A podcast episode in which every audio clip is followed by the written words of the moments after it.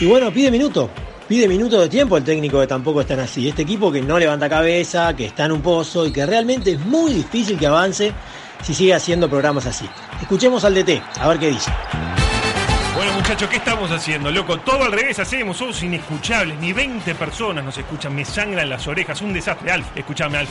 Vos, ¿dónde está Alf? Eh, creo que estaba llegando, se le complicó con Acá algo. estoy, macho, un poquito tarde, 15 minutitos, está. ¿Qué pasó? Escuchame una cosa, Alf. Eh, ¿Dónde tenés la cabeza? En el Mundial de Rusia, todo el tiempo hablando de los pasajes, de entradas, de alojamiento. Uh, me hiciste acordar que tengo que renovar el pasaporte, me tengo que ir ya, nos vemos, hablamos después. Seba, Seba, eh, escuchame un poquito, muy zurdo. Basta de hacerte el progre, ya sabemos que sos loco por la guita y que sos dueño de un bar. Ah, pero es un barco operativo, así todo, hacemos de todo, todos tenemos barba. Conrado, a ver, a ver cómo te lo explico. A ver si filtramos un poquito los mensajes. ¿eh? Se nos está yendo gente porque no sos capaz de censurar cada vez que dicen pija. Tan difícil de censurar cuando dicen pija. Ahí va, viste, no era tan difícil. A ver, Willy, escúchame. eh, vos sos la figura, sos el gracioso del equipo. Tírate uno, un chiste con gracia. No te pido ni dos, ni tres, ni cuatro. Uno, loco. Eh, son de segundo de escuela los chistes que haces. Se los pasamos a los Bergoglio y los rechazaron por malos. Te das cuenta que sea un gol, uno solo, una que vaya al arco. ¿Sabés a, a quién hizo un gol ayer de noche, no? ¿Eh? Y vos, Nachito, escuchame una cosita. eh, otra como el Ring Rager y te vas. Es inadmisible. La gente piensa que naciste en un tupper, vos. Pero es Rager, sí. De correr, de rajar, ring Rager. Carles, escuchame un poquito. ¿De dónde mierda sacás las noticias? ¿Quién te las pasa? ¿El doctor Chisme? Inchequeable cualquiera de ellas, loco. Vamos a dar un poco sería al asunto. ¿Vos qué haces mirando el celular? Nada, vos, estoy revisando el bocón a ver si podemos robar alguna noticia para hoy. Ulises, eh, sé que estamos en un mal momento económico y que nos hicieron más promesas que al plantel del tanque, pero es esto o nada. Más, más no podemos caer. Eso es, loco. Vamos, eh, a romperla, eh. Vamos a romperla. Tampoco están así. Temporada 3. Si fuera por plata, todavía.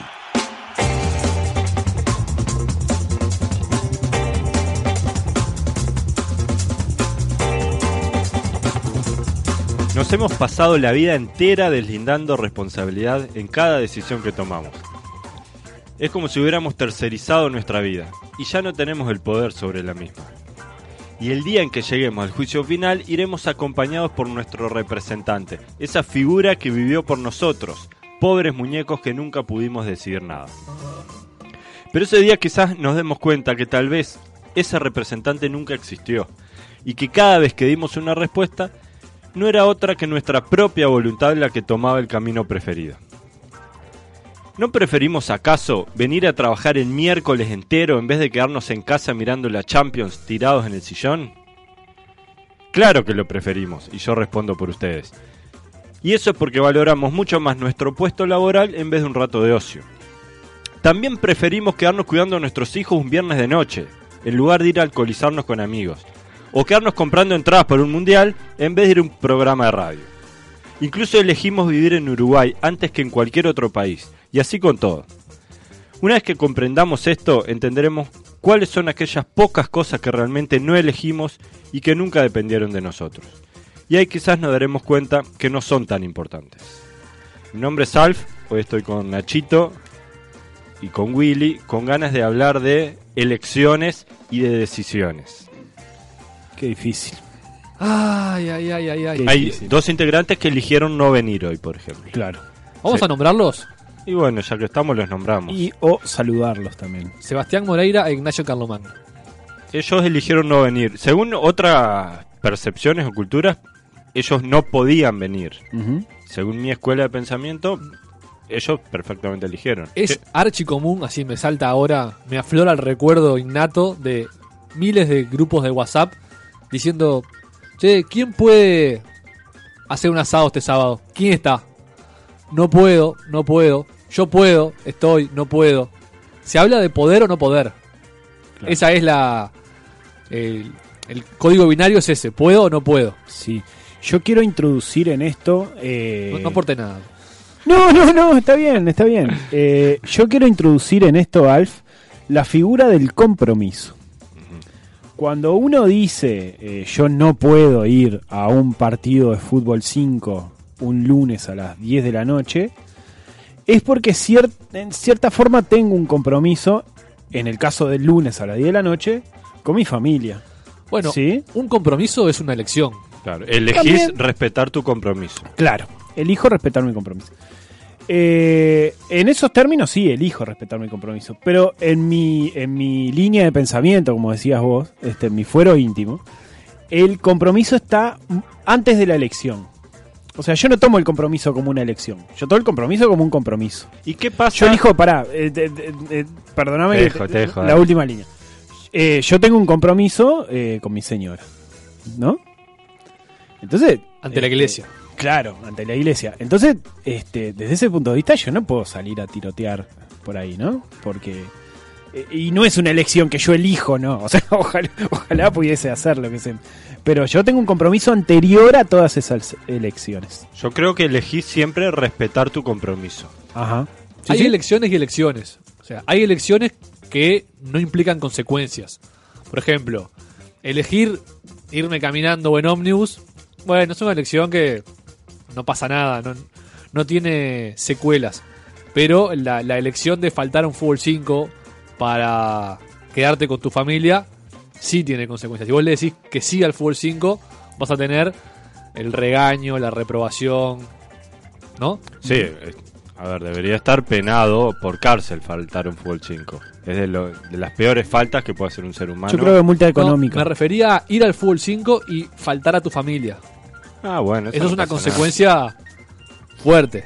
No sé, no, no tengo una familia que me espere en casa, por lo cual no. Sí, sí, sí. cual- eh, yo ahí este, prefiero dejar tirar a mi familia que, que un grupo de nueve energúmenos que, este, que están deseosos de patear una pelota y descargar su bronca semanal en un fútbol 5. Yo eh, te vuelvo a decir, Alf, para mí eh, no podemos dejar de lado la figura del compromiso y yo te pido reflexiones acerca de si, lo, si el compromiso lo tomás como una elección. Para mí el compromiso es, un- es una cosa un poquito más elevada que, la- que una elección. Cuando vos hablas de compromiso, ¿hablas de cualquier compromiso o del compromiso con el tu compromiso familia? en el compromiso en general Pero, por ejemplo, acá, cuando hablaba de la Champions, sí nosotros no elegimos ir al trabajo ese miércoles, podríamos no faltar al yo trabajo. tengo un compromiso laboral yo del momento en que en que trabajo en un lugar y acuerdo trabajar de tal hora a tal hora de tal día a tal día yo genero un compromiso en este caso con mi empleador Y sí ele- bueno, y elegís respetarlo. Un día hay gente que elige cantar enfermedad, está que bien le duele la panza. Está bien, yo si me siento bien tengo el compromiso de ir. Pero te vuelvo a repetir, el compromiso no entra dentro de las elecciones. El, com- Ajá. el compromiso para mí es una cosa un poquito más elevada que... ¿Y qué pasa si, y con esto vamos cerrando, Sí, por esas cosas de la vida, un día o te equivocás o otra persona se equivoca y generaste dos compromisos que se superponen? Hay que terminar eligiendo uno o no. claro. Sí, sí. O sea, recién ahí entonces sí podrías decir que No, mm, mi solución a eso es elegir el, el primer compromiso. Bueno, por Siempre, ejemplo, siempre hay uno antes que el otro, ¿no? no sé, tiene, se casa la prima de tu mujer en horario laboral. Y, y no puede faltar el casamiento de la prima de tu mujer porque es la prima más querida del mundo. Eh, la prima de mi mujer con un compromiso laboral. Lo que pasa es que el, antes está el compromiso laboral. Ah, no vas al casamiento de la prima de tu mujer. Eh, La no. dejas sola. No, en ese caso no. Al final Pero- sos flor de alcahuete. No, no, no, pero bueno, está- me ponen el ejemplo laboral, pero te pongo uno, uno, eh, uno clarito me pasó el lunes, fútbol 5 del trabajo. Vamos el lunes, una semana hablando. bla, bla, bla. Y mi señora me dice el sábado, ¿te acordás que yo el lunes tengo un, un coso de cocina con American Airlines? No, no me acordaba. Y dejé tirado a los muchachos. Dejaste No, pero les avisé, avisé, le avisé con 48 horas. Ah, ¿Por qué? 48 horas ¿Por qué? Porque el compromiso anterior había sido, este, el primer compromiso lo había tenido con... Pero bueno, en fin. Bueno, mi compromiso para esta semana fue redactar las noticias. Gracias, Alf. Y después está Peñarol, que hace cinco minutos eligió quedar afuera de la Copa Libertadores. Un saludo para todo el elenco Mirasol.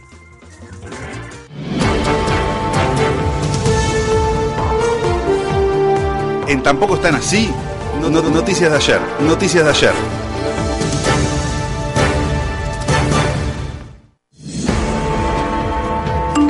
¿Ya arrancó este zapallo con la misma cantarola de las elecciones?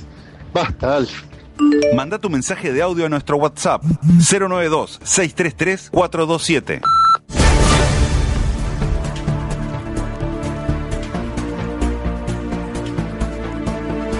Feliz 1967. Con el argumento de ser un proyecto anticonstitucional, el diputado Darío Pérez le dio la espalda al Frente Amplio y no votó la creación de un impuesto a las jubilaciones militares. Parece que se están jubilando medio jóvenes y eso hace que la caja sea deficitaria. Siendo que la última reforma de la Constitución fue en la década del 60. ¿Está bien hacerle caso a lo que escribieron unas personas hace 50 años? Toma agua, Alfu, buen provecho. Ahí está. Eh, no, no está bien. Dentro de la constitución todo.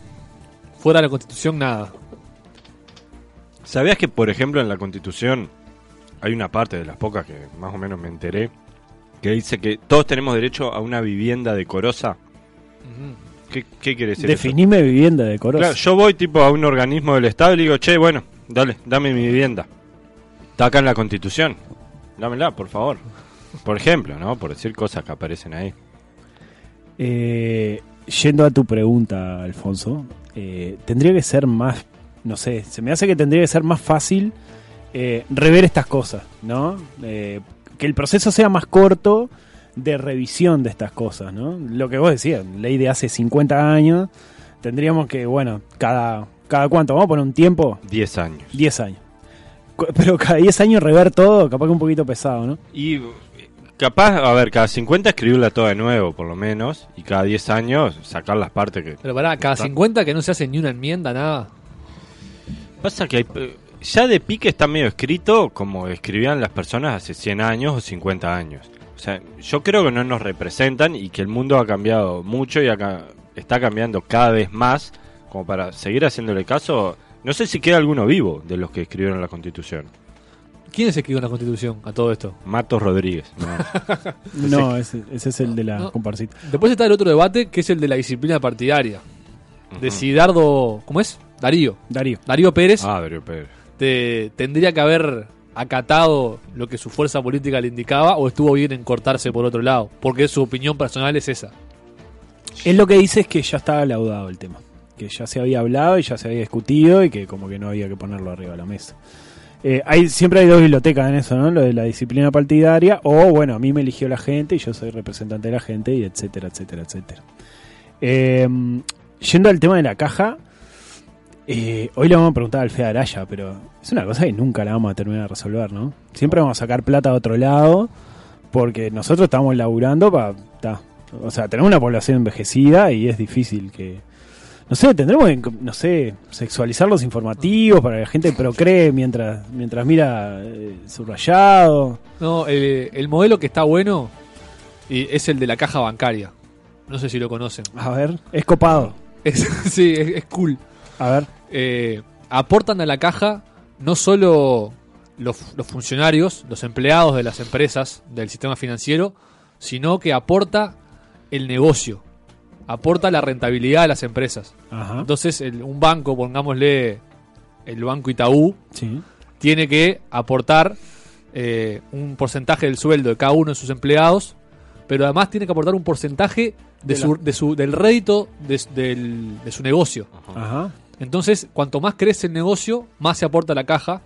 Y, por ejemplo, eh, si se sustituye un empleo humano por un cajero automático, ese cajero automático se podría decir que también está aportando a la caja Claro. Ajá. porque también está produciendo rentabilidad.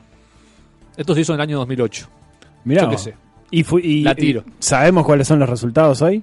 Eh, muy positivos. Se me dice que muy positivos, que hay, ¿cómo es? Esto, proyecciones de estabilidad económica por años. Qué lindo.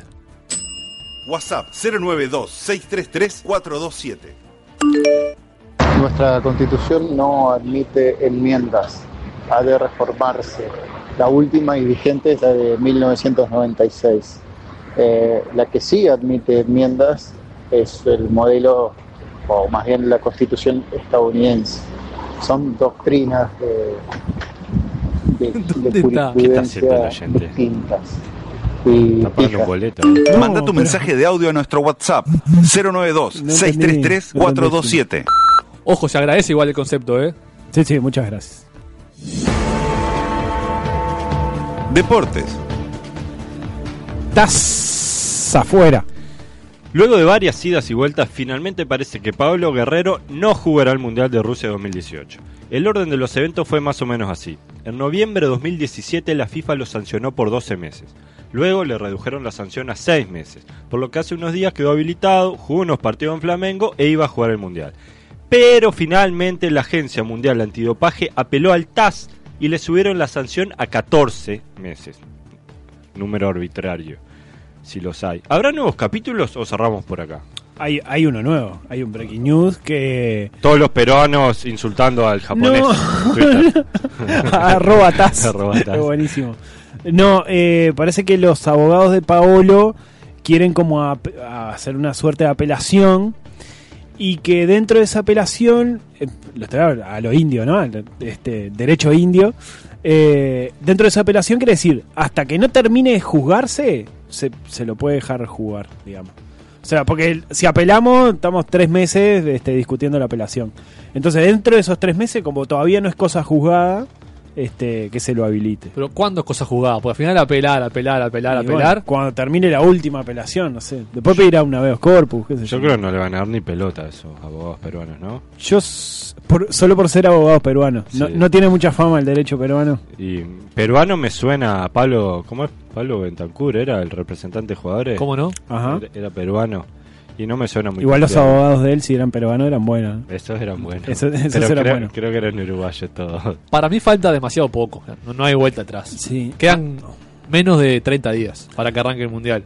Y Ah. no para que debute Perú, pero sí para que. Ya está, la lista se entrega dentro de dos semanas. Creo que no, no salió con la lista preliminar ya Perú. Sí, Sin sacó Paolo. una lista de 20, sí, sin ¿Sí? Paolo, pero 25, 26. No vi la, la Eh, prelista de Perú. Yo quiero decir este también, ahora me pongo en la piel de un periodista deportivo, que alguien relacionado al fútbol me dijo que siempre que pasan estas cosas, siempre dicen que toman té de coca.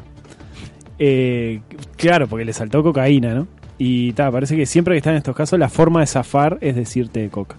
Pero ta, parece que en el caso de Paolo, este, ponían el frasquito a la luz así y se veía al fondo.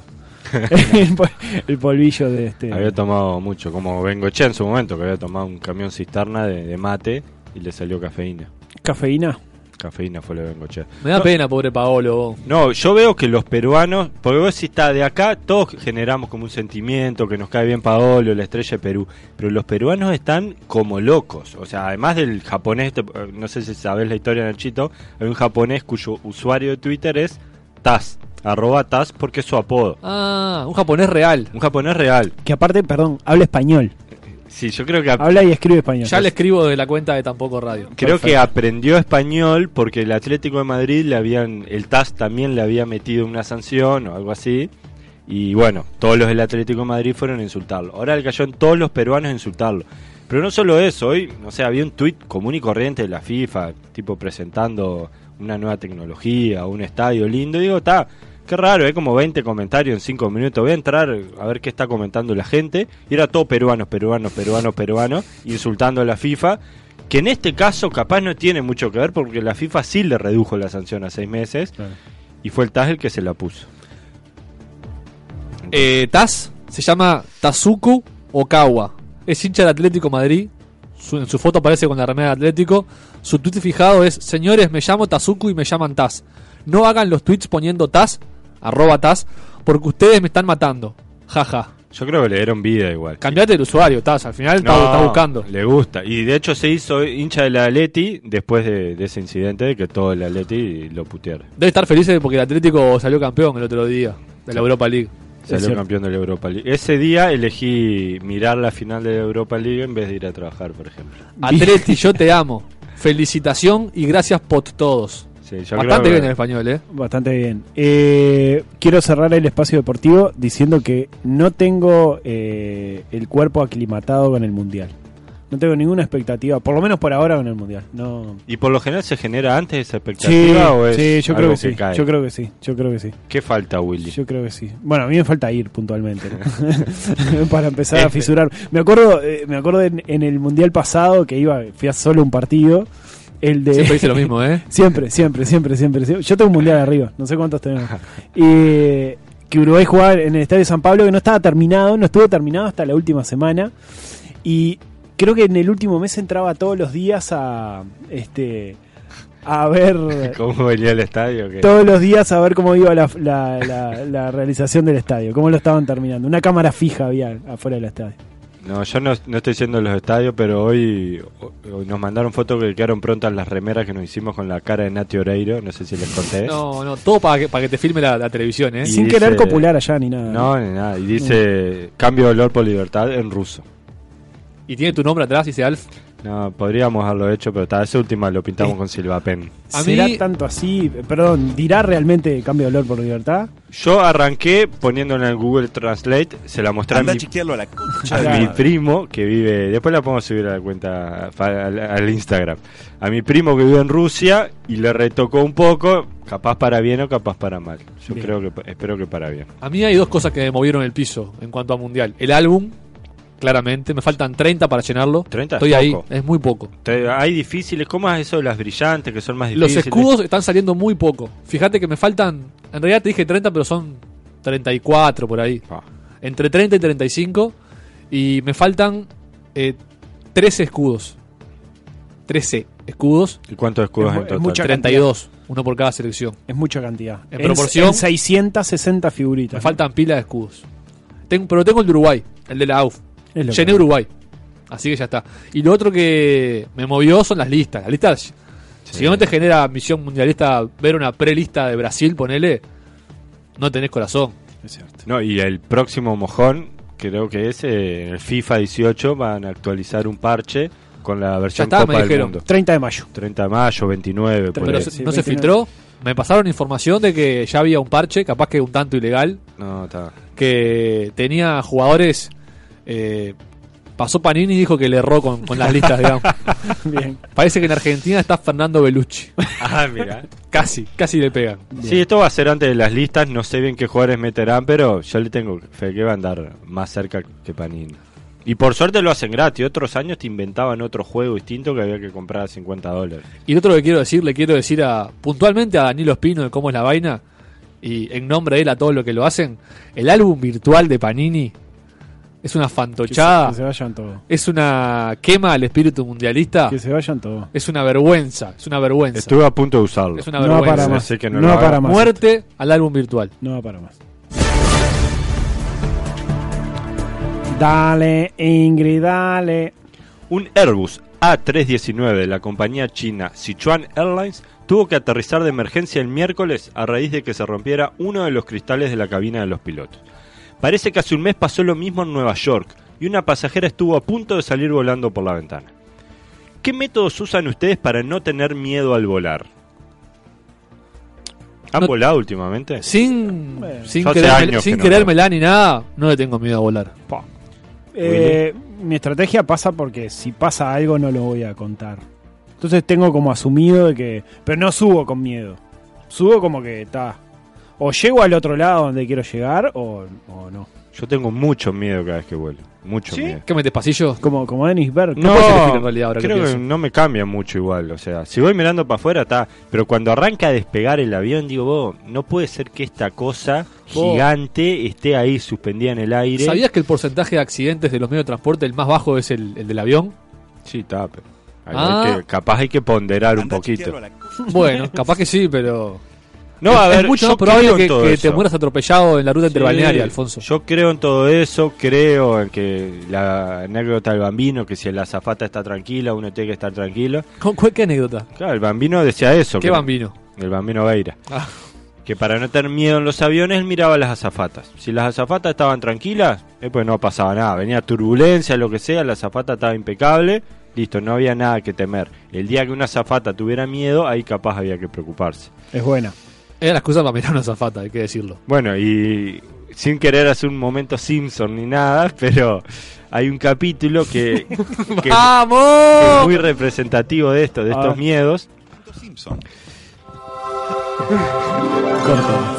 Me mata la Me cortina. voy a me acomodar, me voy a acomodar. Hay un capítulo en que por algún motivo Marge tenía terror a volar. ¿tá? Iban los Simpsons, toda la familia se iba a tomar un vuelo y Marge tenía mucho terror a volar y no sabían por qué. Bueno, lo trató con psicólogo, resulta que fue porque un día vio a su padre que era zafato y bueno, se le cayó como toda aquella imagen masculina del padre, macho. Bueno, estamos en 2018, esto capaz fue hace 20 años. Y bueno, le empezaron a sacar el miedo, sacar el miedo, sacar el miedo, hasta que el día que se tomó el vuelo, agarraron, despegaron, pimba, se rompió una turbina y se cayeron al agua. Y ahí terminó el momento. sí. Bueno, Hubo muchas- gente que muchas gracias. me habló muy bien de la anécdota de Alf eh, el jueves pasado en el río Nilo, ¿eh? Sí. Pero gente que me dijo, cuando escuché la repetición del programa, me morí con esa anécdota, Sí. etcétera, etcétera, etcétera. Sí, yo creo que el punto clave de esa anécdota fue tu amigo vestido de Shakira. Yo creo que cuando, cuando, cuando él aparece en escena, es como el actor secundario que levanta la, Ajá. ¿no? Este, me pareció, me pareció muy bueno. Habrá más entonces. Muchas gracias, Alf. Habrá más anécdotas. Un solo Uruguay está contento. Al igual que en el resto del mundo, en Uruguay el dólar se fue un poco al carajo. Alcanzó los 31 pesos y ahora está amagando un poco con volver o seguir subiendo. ¿Cómo nos afecta esto en el día a día? A Ah. nosotros, integrantes de Tampoco están así. A mí hoy, hoy, por este mes, me va a favorecer. Pero en un futuro, a mí, eh, tengo la percepción, yo este, que trabajo en el ambiente comercial, digamos, eh, que la gente la- se asusta mucho con el dólar alto. Aunque suba dos pesos, un peso y medio. Es pila, dos pesos. Bueno, viste, está asustado y no sé si es pila dos pesos. No lo sé, no, no lo tengo muy claro. ¿Qué nos cambia a nosotros? A mí hoy, no, eh, en la general me parece que no nos cambia demasiado. A mí hoy, por ejemplo, este, me pasa que, me pasa que como, como parte de mi sueldo es, este, es en dólares, no es que cobren dólares. bueno, Cobran no, dólares, no, no, no, no, pero lo acabo de Willy aclarar. cobra en dólares. Fue el Mundial de Brasil. me hacen la, me hacen la, tengo un mundial arriba, Pa, no te sé su- cuánto. te subió 10 palos el sueldo. Y no, no, no, no sé si tanto, pero me hacen la cotización, se, se hace la cotización. Ah, este, basta, al vos. justo tenía que cambiar dólares. Ya que estamos, no querés, me hacen la media ahí. ¿Te puedo ser. comprar o no? Eh, y bueno, está, eso. Quería contar eso. Está, bueno, Que me la, me la bajaron, venía, ¿eh? Quería contar que No, no, que me favor porque quería explicar por qué me favorece hoy. Pero, Pero, entonces no, no estos días, te favorece de acá a futuro, hasta que no, algún día no. ¿sabes por qué? Porque el mes que viene a gente como el dólar va, capaz que sube un poco, la gente se asusta un poco y baja el consumo. Entonces me favorece este mes que la gente ya Ah. consumió, porque ya pasó el día de la madre y la gente como que ya... El mes ya está, podríamos cerrarlo mañana. Eh, Yo, yo pero- tendría que internarme sí, seis meses en la casa de Fede Araya para entender por qué sube y baja el dólar, porque no le encuentro la ¿y vuelta. ¿Por qué no eh. imprimimos, no? Yo Esa lo- es la otra. Yo no solo, yo no solo no entiendo, como se diga, por qué sube y baja, sino cómo sube y baja. Es decir, Es inentendible. ¿cómo llegamos a que sea 31.40? Un tipo dice, oh, pará, no, para mí tiene que estar 31.40 el dólar. Para que lo anoto acá y todos compran y venden a 31.40. ¿Será tipo un remate, tipo quién da más? 31.40 la una, 31.40 las dos, Sí. ¿Y dónde- 31.45. ¿Y dónde está ese remate? ¿Hay un lugar Sí, en ahí Wall Street físi- tiene que estar. físico? Ah, Wall Street, Y decís. yo qué sé, no Eh, sé. primero- No, ahí no pueden definir todos los dólares de todos los países. Por eso. ¿Cu- ¿A Sí. cuánto va a estar el dólar en Surinam? El Wall Street uruguayo tiene que haber entonces. La bolsa de valores. Y hay una bolsa de valores. Ahí sí. en Y decís que ahí se, se determina. No, yo lo que digo es, primero que vos decís 31.40 y no 31.40. y segundo que hay un tema de oferta y demanda, ¿no? Cuando, Sí, sí. hace- cuando escasean los dólares, valen más. Mi pregunta es: ¿quién escribe ese número? ¿Quién dice, bueno, 31,40? Eh, ¿Y cómo llega a escribir ese número? Y bueno, no, me imagino que lo marca la oferta, la oferta y la demanda. Siempre me lo imagino, ¿no? Pero apare- aparece en una computadora, decís vos. Ah, aparecen mágicamente. Y no, no lo sé, no lo sé, no lo sé. No lo sé, no, el Banco Central es el que lo regula, porque después los Ah, cambios el lo Banco ponen. Central, Bien. Claro, el Banco Sí, Central es el que lo regula. El cambio hace lo que De- quiere. el, ca- el cambio, de hecho, los cambios de los aeropuertos, este, no sé, capaz que está a 36, 37, el dólar, no sé. Otra pero- más. Aeropuerto, encanta- ganan no, hay que dólares. hablar. me, me encanta todo este debate antes de venga Araya, porque estamos sí. diciendo cada disparate. Claro. Yo sé poco, pero seguro que el Banco Central no debe regularlo. Porque el Banco Central, de hecho, cuando se le va para arriba o para abajo, sale como loco a comprar y a vender. Pero entonces lo regula, Sí. justamente. Está, pero si ellos pudieran agarrar y poner el número, pondrían el número que se les cante y chao. Claramente no es controlable. Mm, sí, entiendo el razonamiento. Me parece que hay una- alguna cosa un poco más compleja. Lo supongo, ¿no? Y, y y con esto Capaz, si cer- tiene. cerramos el bloque de, de temas que no entendemos, pero opinamos. Arroba Fede Araya.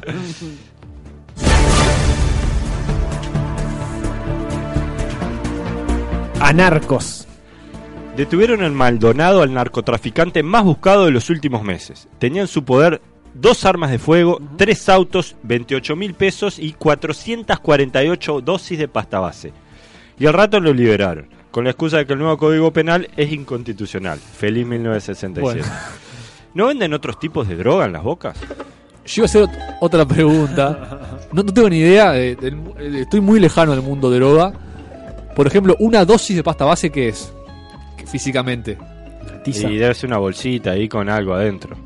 Nunca tiza. vi pasta base en mi vida. Una tiza. Yo, Yo tampoco. Quiero Yo ver las- cómo es nada más. no, yo los he visto, creo, en lo, en lo- con lo informativo, cuando las operaciones. Que, ¿Y quién le pone los nombres de las operaciones?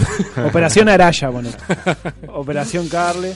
Este, Hay un departamento para eso, para poner nombres ¿En serio? de operación. Quiero trabajar de eso y de ponerle nombre a las pinturas de Inca. También. ¿Qué nombres tienen hoy día? Ah, Eh, es interesante. Silla negra. Por ejemplo, ese cuadro de mediarte que es de un color uniforme, Violeta. que es un lila, ¿qué? Eh, Lila de Alcides. ¿Cómo le pondrías? eh, yo le pondría eh, lila sucio. Porque está un poquito sucio también. Fue. De repente hay que rever un poco el. Eh, no sé. El te- también el celeste ese de mediarte. Celeste gastado. cel- y, ta, y todo así. Porque es lo que se le canta, ¿no? Bueno, el muchacho este que lo liberaron, tampoco tenemos idea mucho por qué lo liberaron, ¿no? Parece que, el nuevo código penal no contempló algunas cosas. No está muy bueno tampoco agarrar un tipo con 448 dosis de pasta Capaz que anda en algo, ¿no? Y que lo larga, yo qué sé. Creo que la deducción es que de repente pueda andar en algo. Y otra vez volvemos al tema de la constitución ahí metida, jodiendo. Sí, ahora, como yo del nuevo código, sin haberlo leído, tengo la sensación. Dale, no, leí na- no opina. leí nada para hoy. Opinemos. Opinión. Eh, del nuevo código, tengo la impresión de que pidiendo perdón podés matar a, a quien sea. No es así, ¿no? Evidentemente, pero hay muchos casos en, en que la con una. figura del arrepentido. Exactamente, una disculpa pública te puede salvar de la cana, ponele. sí, yo creo Sé que eso pasa, no sé en cuáles casos, pero me, me- me quedé con eso del nuevo Vamos a exagerarlo un poco. Yo lo que leí es que vos ponele, vas, robás, y si lo te agarran y devolvés lo que robaste, estás limpio. Sí.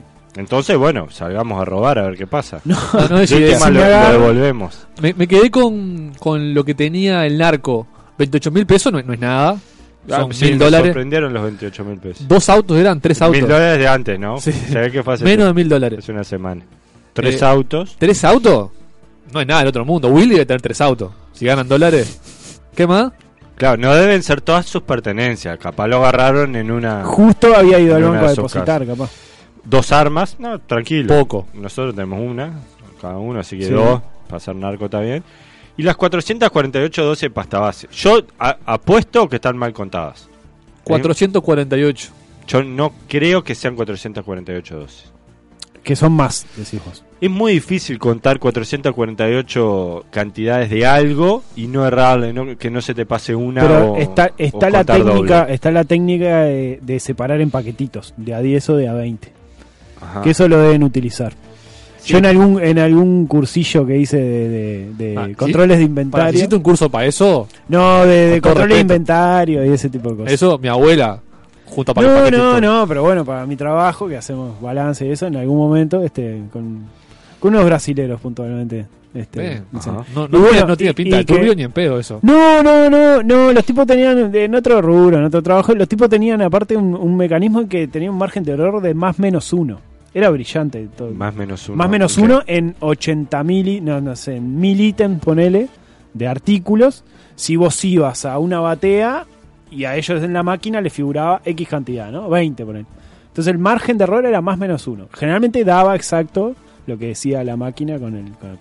Y bueno, y ese tipo, de- una de las técnicas que te enseña eso, también en contar cositas chiquitas o grandes, separar de a 20, de a 10 y hacer montoncitos.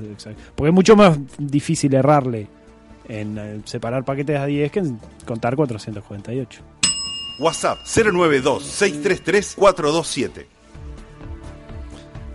Ah, no eran audios. Ah, sí, eran audios. Gente, por las dudas, les comento, tengo una amiga zafata y me comentó que las entrenan para no mostrar miedo cuando hay problemas. Así tranquilizan a, los pasajeros. Por lo que decía el bambino. Más allá de eso, eh, si una zafata se pone nervioso, ahí sí parece que hay que tirarse del avión. Pónganse los paracaídas y salten. Ah, está muy Manda bien. tu mensaje de audio a nuestro WhatsApp 092-633-427. Anda a chequearlo a la concha de tu madre. O la, ya la cédula en el bolsillo del pantalón para que reconozcan el cuerpo fácil, ¿no? Eh, por Twitter, Luigi, querido. Twitter, arroba tampoco radio. Bastante bien, Luigi. Arroba de Taquito Z. Dice, en la construcción está suba del dólar. Para que puso mal el tilde, arranco de vuelta. En la Bueno. construcción, Sí. esta suba del dólar se siente mucho. Ajá. Está, yo qué sé. Porque los insumos serán. No, los que están contentos son los de un solo Uruguay que querían un dólar más caro. ¿Eh? Capaz se lo están dando. Y después dice, ¿están seguros de que Alf fue a la FCEA? ¿Qué? A la Facultad de Ah. Ciencias Económicas de Administración. Fui, sí, pero no aprendí Anda a nada. chequearlo a la concha de tu madre. ¿Quién aprende algo en facultad? O en, o en los institutos de educación. Que levante la mano quien de esta mesa aprendió algo en facultad.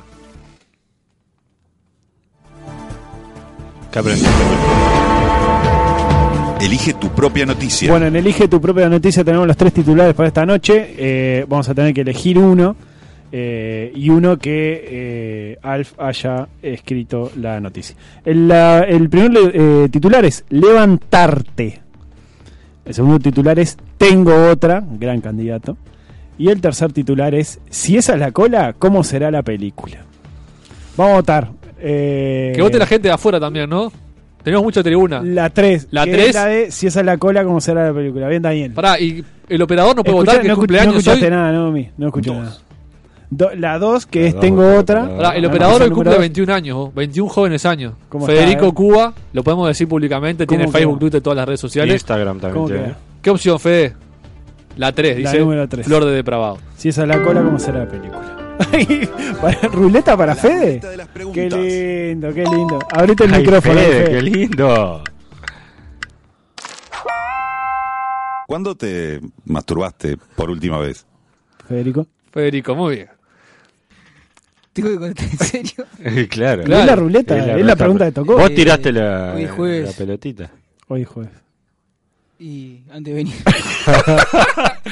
La juventud, Me divino, encantó divino la tesoro. pregunta de hoy es jueves, ¿no? Se Hoy- viene, anotado. Bueno, se Bueno, ganó, ganó levantarte entonces, ¿no? Ganó levantarte. Así que vamos a leer la noticia Bien. que es una serie de recomendaciones sobre cómo seducir chicas rusas formó parte de un manual que la Asociación del Fútbol Argentino, AFA, entregó a periodistas en un curso de idioma y cultura rusa impartido No. en su sede No puede ser. como preparación para el Mundial de Rusia 2018. No te creo. ¿Cómo conquistaron ustedes a sus respectivas parejas? No, no tengo pareja. Eh, y chamullando. Mucho. Definime chamullando. Y bueno, invitando a salir. ¿De, de- de qué ámbito la conociste? Eh, era, fue compañera de trabajo, pero cuando yo la encaré, no éramos compañeros de trabajo. Ajá. Y bueno, y fue como un shock para ella. Que vos la Eh, chamulles. sí, sí. Cu- Le- cuando le dijiste, me por declaré, ejemplo, cuando le declaré. gano parte de mi sueldo en dólares, le dijiste. No, no, porque en esa época no. Pero si hubiese sido ahora, capaz que se lo tiraba como argumento. Y ¿Sa- gana- ¿Sabes que a mí me favorece? Igual me parece, Alf. eh, no sé, vos no respondiste nada en realidad, pero. Creo que estás del lado de los solteros en este caso. Sí, sí, todo el lado lo siento. Como que no hay manuales para eso, ¿no? No es algo que vos puedas leer una receta y aplicar al pie de la letra. Es que a veces, chicos, chicos, a veces no hacen falta palabras. No, a ver, y si llegara a ver un manual, no sé por qué lo circunscriben a chicas rusas, ¿no? Como si fueran distintas Bueno, a- y al capaz resto que de la estrategia pasa por otro lado. Y tampoco sé por qué la AFA tiene que darle a los periodistas Eso es lo peor. consejo de Lo peor. cómo La- no sé- conquistar. ¿Qué no tiene que ver? No sé si vieron la aclaración, parece que como que era una joda interna y tal, y alguien copió y pegó ahí Y quedó. y quedó, y quedó. Es como cuando los contratos, no sé si ustedes se acuerdan Sí. de jugadores argentinos que decían, bueno, el jugador Eri, Fabián Lamela, no sé qué puto el que lee, decían en el medio del contrato. Y seguía el contrato diciendo todo. Sí, sí, contratos que está, que se firmaron y son los contratos de, no sé, Agüero con el City, ponele. Exacto. Este, pero bueno, capaz que hay que hay que este, ir preparados, qué sé yo. Sí, a ver, Lo sintieron así. hay gente que capaz precisa de la teoría para, para animarse a seducir a una chica. Creo que Hay cursos de Claro. Claro, bueno, hay uno que se llama levantarte, precisamente. cine al final. Ah, Levantarte. Ah, levantar, yo creo que sí. otro. Fuiste, ¿cómo está eso? Eh, está bueno, pero no me funcionó. No. No, no, porque ya No te digo, aplicar nada. hacíamos, digamos, prácticas de campo eh, en bailes. Entonces ese es un ambiente que No a algunos capaz que le favorece, pero a uno que le cuesta moverse, la verdad que No escuchás nada. no es, no es fácil. Y te dan, te dan piques de qué tipo de, de comentarios tenés que hacer. No podés mostrar desesperación, Ajá. pero tampoco podés mostrar que no te importa. Entonces, Hay es que, imposible. mantener, hay que mantener la imposible. Lo que, lo que me parece que en un baile, Alf, bueno, Sí. corregime vos porque a mí yo de esto estoy bastante alejado. Ajá. El alcohol, ¿qué, qué parte juega ahí? Fundamental. Eh, sí, en ambos, en una parte Claro. fundamental. Pero bueno, más que nada pa- para el, el que intenta levantar a, a la otra persona para desinhibirse. Una de las cosas que decía en este manual, que puede llegar a ser graciosa, pero capaz es la clave, que decía, bueno, usted tiene que intentar hablar con muchas mujeres. No solo para agarrar práctica, sino porque, bueno, si son muchas, alguna le va a terminar dando bola. Acá tengo el manual Muy práctico el manual, ¿no? para leer algunos puntos, que de hecho es robado. Sí, lo, gu- lo googlearon y lo metieron ahí. Amar está en ruso.wordpress.com. Ajá. Está buena esa web. Amar está en ruso. Y el punto uno dice, las chicas rusas, como cualquier otra chica, ponen mucha atención si eres limpio, hueles bien Ajá. y si vas bien vestido. Bueno. La primera impresión es muy importante para ellas. Pon atención a tu imagen. Y después agarro lo- los uno que son que cortitos, porque algunos son medio largos. Dale. No seas negativo. Las mujeres evitan a las personas que solo ven las cosas negativas, en el trabajo, en las relaciones, en la vida. Y otro que, que me gusta mucho, no hagas las preguntas típicas, Alf. Sé original. ¿De qué signo sos? Normalmente les gusta conocer de ti. Da algo de información sobre ti. ¿Trabajás o estudias? Recuerda, Cobro en dólares. muchas de ellas no conocerán sobre tu país. Venís siempre acá, Nachito. Así que tienes una ventaja sobre los hombres rusos. ¿Sabés que tenemos Eres un río nuevo que- y diferente. Un río marrón tenemos. Dale confianza en ti. Me encanta. ¿No está la parte ahí de, de practicar con muchas? No trates de impresionar a la chica de manera equivocada. Mm. Tal vez trates de impresionarla hablando del dinero que tienes, Willy.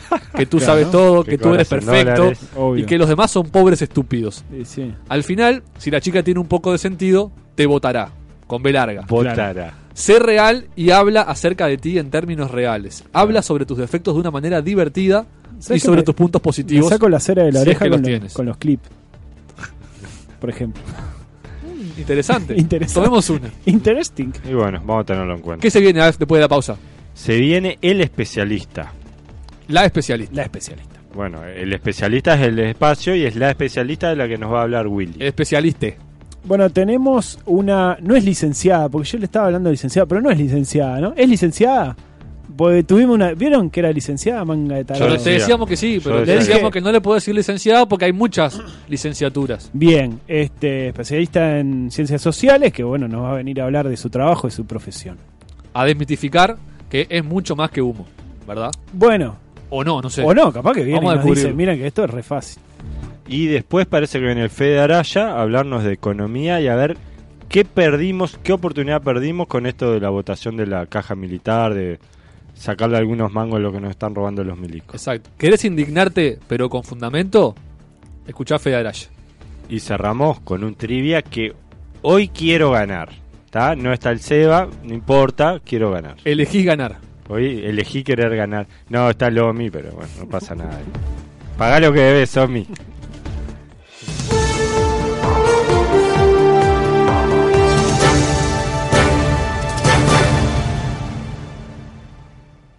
El siguiente espacio es presentado por Bar Finisterre. En Tampoco están así. Especialista. Especialista.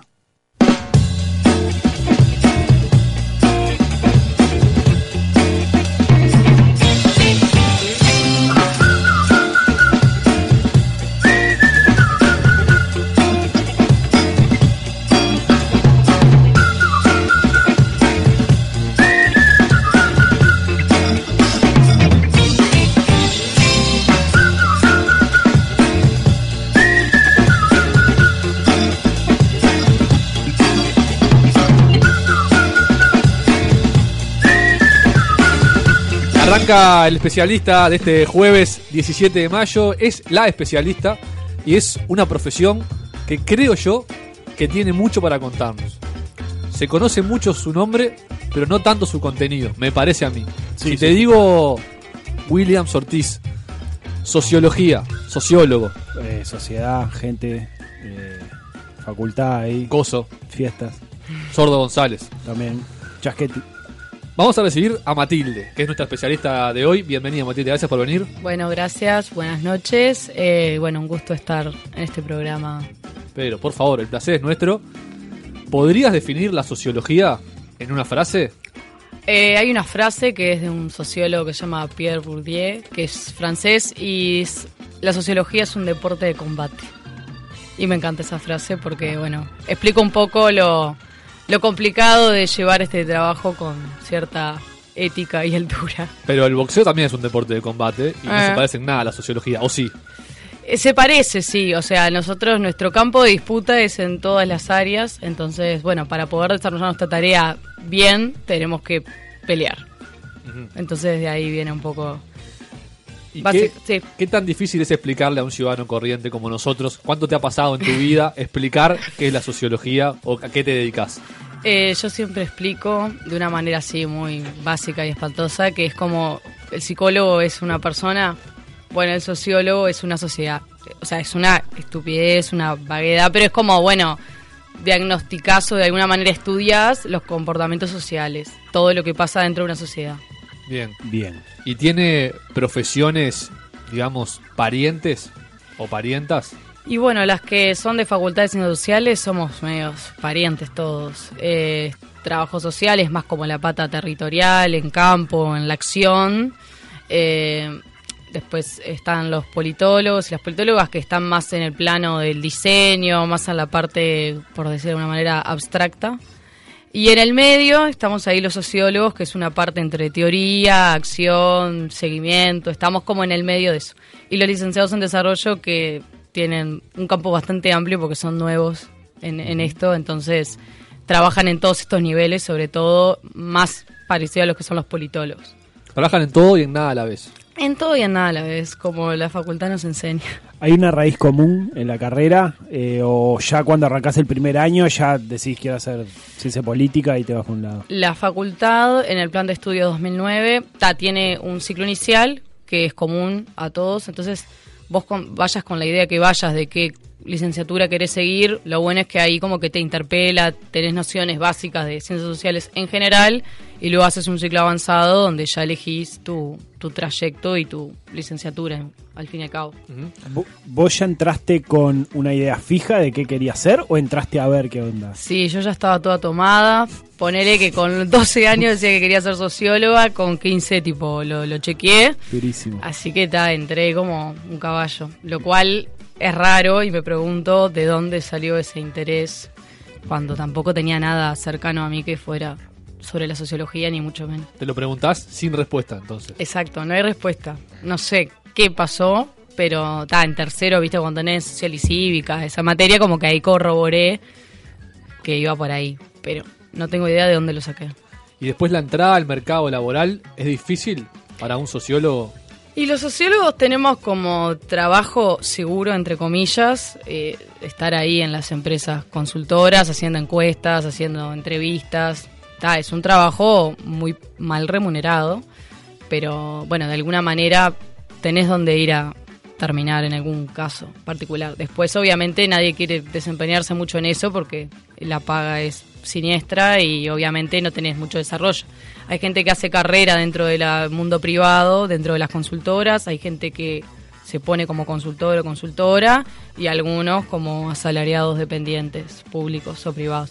Pero hay más campos, o sea, sobre todo desde la creación del MIDES hasta ahora, y como creció mucho el campo de los profesionales de ciencias sociales. ¿Dónde se puede trabajar, por ejemplo? Bueno, el MIDES es como la meca de la Facultad de Ciencias Sociales.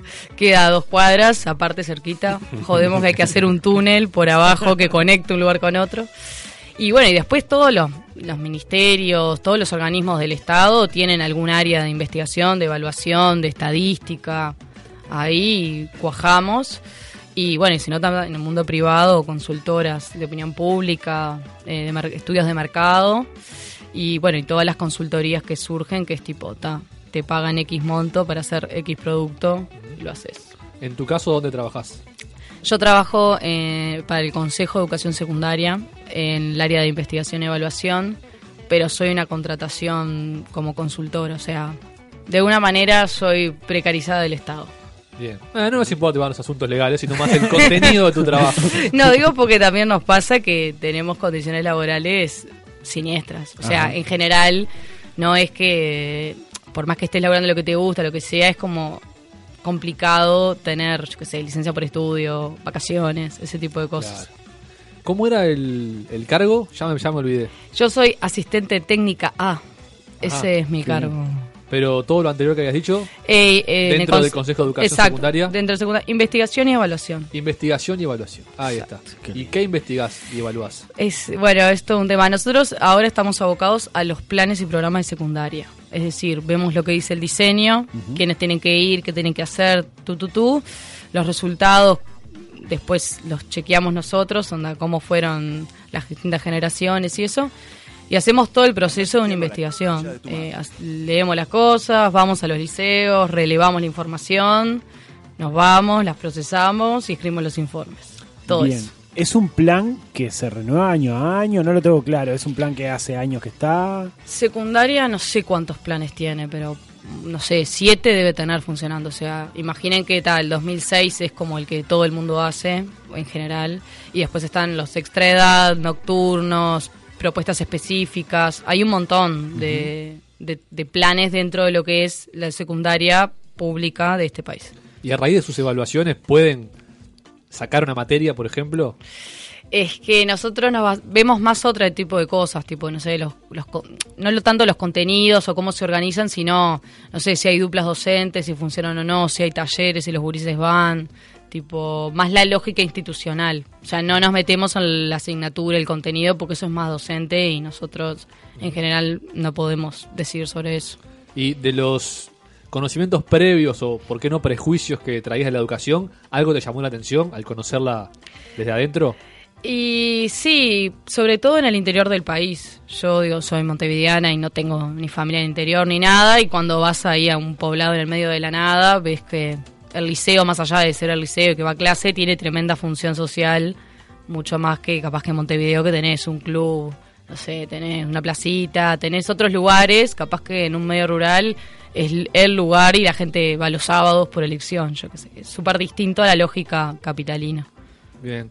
Y después, ¿ustedes qué métodos tienen para conseguir la información? Ajá. Eh, bueno, vamos a los talleres, tipo, hacemos observación participante. Tipo, nos ¿Están ponemos- adentro de la clase? Sí, adentro con, con ahí una grilla y vamos completando. Hacemos encuestas a los chiquilines y a las chiquilinas. Eh, grupos de discusión que moderamos ahí con. Llamamos a 10 y que nos cuenten y vamos haciéndoles preguntas.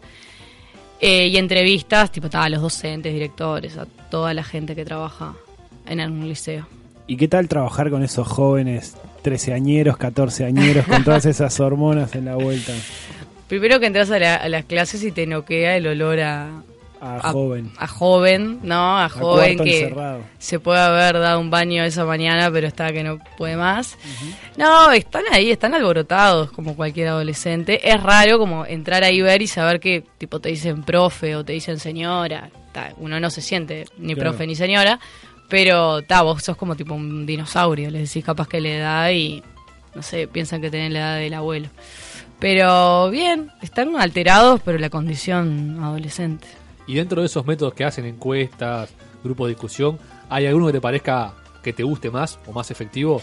A mí me encanta el grupo de discusión. Pues tal, la encuesta, obviamente, digo, la repartís, contestás alguna duda y te vas y chao. El grupo de discusión saca, saca el barro, o sea, te pueden decir sí, nos gusta y entra a haber polémica y ahí se pica. O sea, para mí ahí sacas más cantidad de información que está interesante.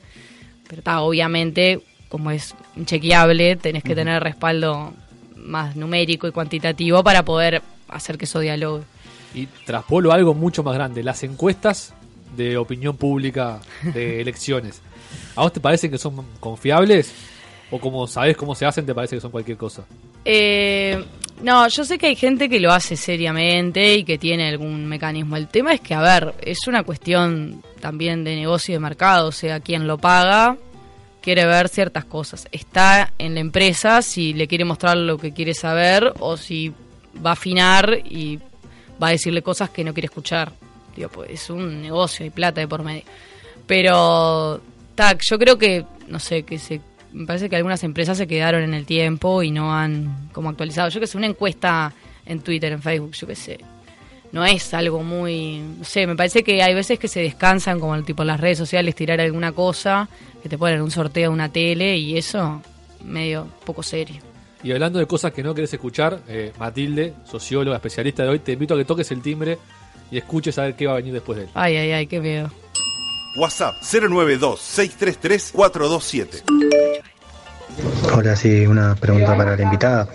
Eh, ¿Qué hay de cierto que cuando se vaya al Frente Amplio los que se dedican a las ciencias sociales se van a cagar de hambre todos? bueno, puede ser. Y puede ser. Si el MIDE se transforma en el Ministerio de la Familia, yo creo que la mitad de la gente de ahí va a rajar. O sea, nada, el problema nuestro, más que nada, es bajo qué lineamientos trabajás. Digo, si trabajas en el Estado, si trabajas en el ámbito público, bueno, sí, nosotros podemos hacer una investigación o lo que sea con cualquier fin. El tema es que vos tenés una formación como para el cambio social, para, ¿no? Salimos todos sensibilizados con que las cosas hay que cambiarlas para un mundo mejor, más igualitario. Y bueno, yo no sé, o sea, realmente la última vez que hubo un gobierno de derecha tenía 13 años, o sea, no me acuerdo más que los recuerdos de la crisis, como es vivir siendo medianamente grande con un gobierno de derecha, así que será todo un descubrimiento. Siguiente mensaje. La salida laboral de los sociólogos es claramente el MIDES. El MIDES. Están acomodados con, con esta manga de comunistas que nos tienen absolutamente prisioneros de la inseguridad, de la muerte y de la destrucción. Eh, así que ese nido de ratas que se llama Facultad de Ciencias Sociales, habría que prenderlo a fuego. Bueno, bueno. Irma de Casaballe. Irma estaba reflexiva. Intensa Sí, yo tengo una pregunta para la invitada. ¿Es verdad que estamos peor que Zambia en materia de educación? Eh, habla Graciela Bianchi del Prado. Anda a chequearlo a la concha de tu madre. Manda tu mensaje de audio a nuestro WhatsApp 092-633-427. Ojo, pero Graciela en realidad nos da pie para hablar de algo que puede ser interesante, es la comparación con otros países. ¿La, la tienen en cuenta? Y bueno, se tiene en cuenta, sí, sobre todo que, ta, que Uruguay ha ido mejorando, momento de logro fa, ha ido mejorando en sus niveles de desarrollo en pila de áreas y, ta, y la educación como que está ahí, sobre todo la educación media.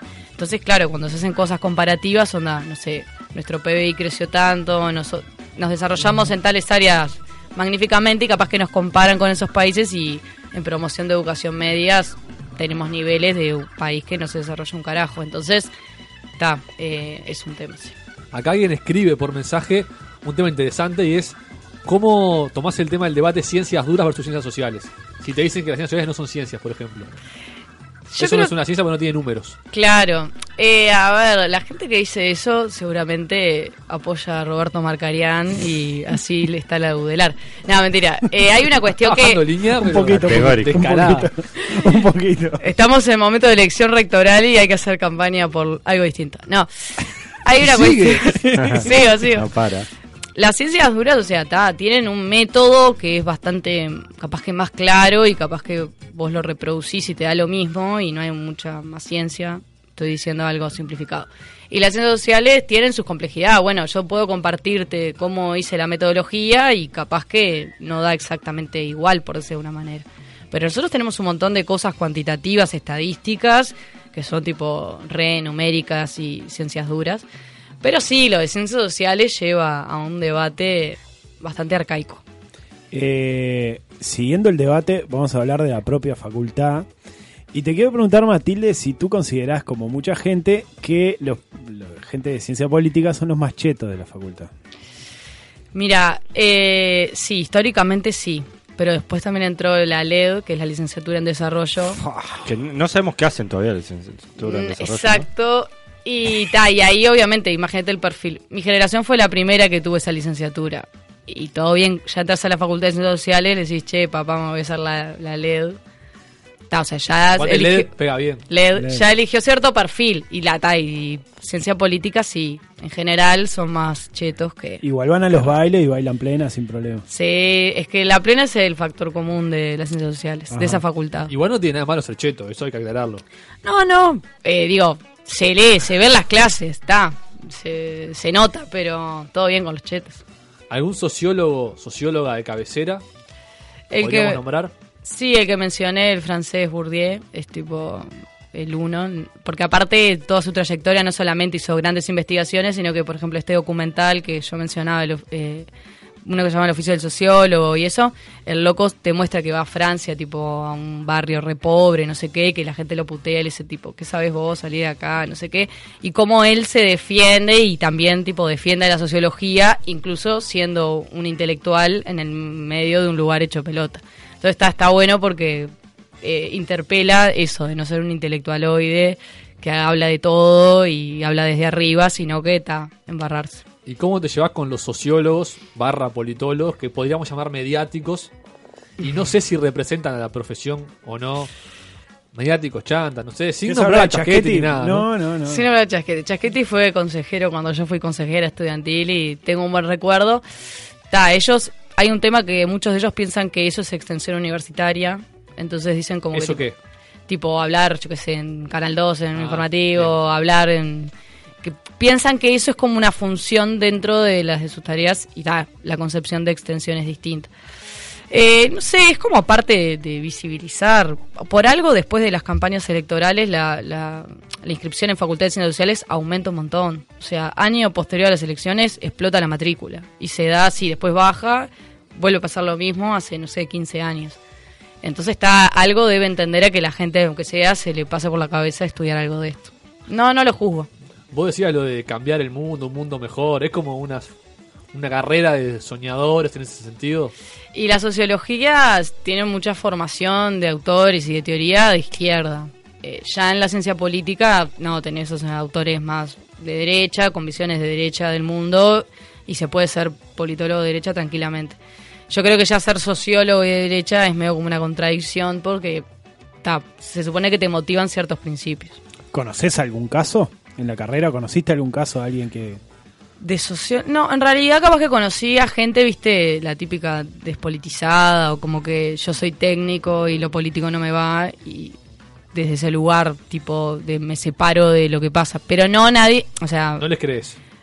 no, no les creo. En el fondo sé que no. En ciencia política sí pasa que la gente dice, anda, soy Partido Colorado y de hecho en, en esa carrera la mitad de los estudiantes, ponele, son de partidos tradicionales y lo dicen. Por tipo- eso eran los chetos, ¿no? Eh, viste, ahí hay una asociación. Porque a veces no tiene pinta de joven blanco, ¿verdad? Ni en pedo. No, ni en pedo, ni en pedo. Mirá que hay una pregunta que tengo anotada. Porque la tengo anotada porque es larga. Producción. ¿Por qué se hacen tantos llamados? Esto, no me hago cargo, aparte. Ay, ay. Esto porque tiene un poco de opinión. A ver. ¿Por qué se hacen tantos llamados en lo social que piden técnicos del área social? ¿Estás opinando? No, ese caer en la misma bolsa de educadores, trabajadores sociales, sociólogos, politólogos, incluso psicólogos, ¿no es perjudicial para la individualización de las profesiones? Está- Estás respondiendo la pregunta, Pa, me parece. es una, una pregunta incisiva. Eh, nada, yo pienso que al revés, o sea, nosotros sí nos, obviamente tenemos perfiles distintos, pero separar qué tanto, o sea, hace un sociólogo que tenga un perfil súper específico, no, o sea, hay cargos que realmente cualquier aporte de las ciencias sociales viene bien y tal, y se afinan, eh, conseguirán a quien quieren, pero, pero no, no me parece mal, me parece que nos abre oportunidades a varios y a varios. Hacemos un nuevo llamado a la audiencia. Bueno, favor. muy bien. WhatsApp 092-633-427. Toca suavecito, ¿viste? Se les va a acabar, ¿eh? Se les va a acabar la joda. Ahora cuando venga la positiva se les va a terminar todo. Qué duro.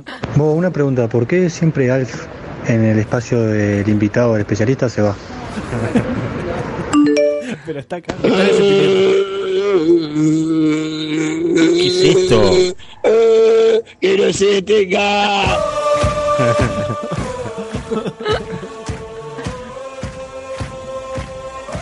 Qué lindo. Qué lindo jingle. Sí, fue largo, lo pasé. Cajaron un tramo largo. Era un buen jingle. Eh, hay zafra en las elecciones. Hay zafra para los que están en el mundo de la opinión pública. O sea, no sé cuánto representan, pero tenemos un número que nadie lo va a corroborar. No sé, el 10% trabajará en ese ámbito. O sea, el resto seguimos con nuestras vidas. Claro.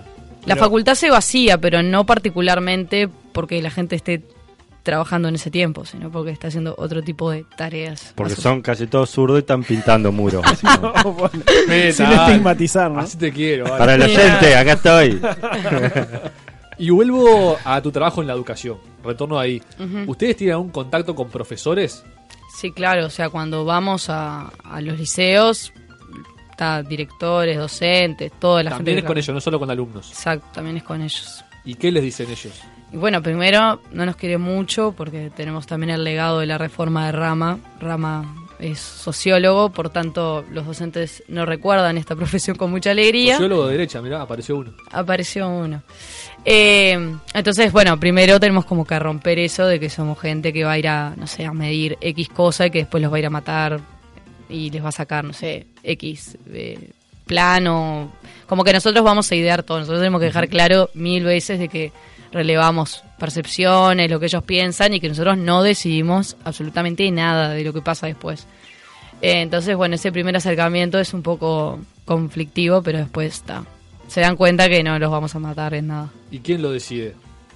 El Consejo de Educación Secundaria. O eh, sea, los sus insumos van para el Consejo de Educación Secundaria. Claro, una vez que está que quedan elaborados los informes, ahí se aprueban y después, bueno, obvio el Codicen, pero ¿Y qué tipo de cosas pueden llegar a modificar eh, de acuerdo a esos informes?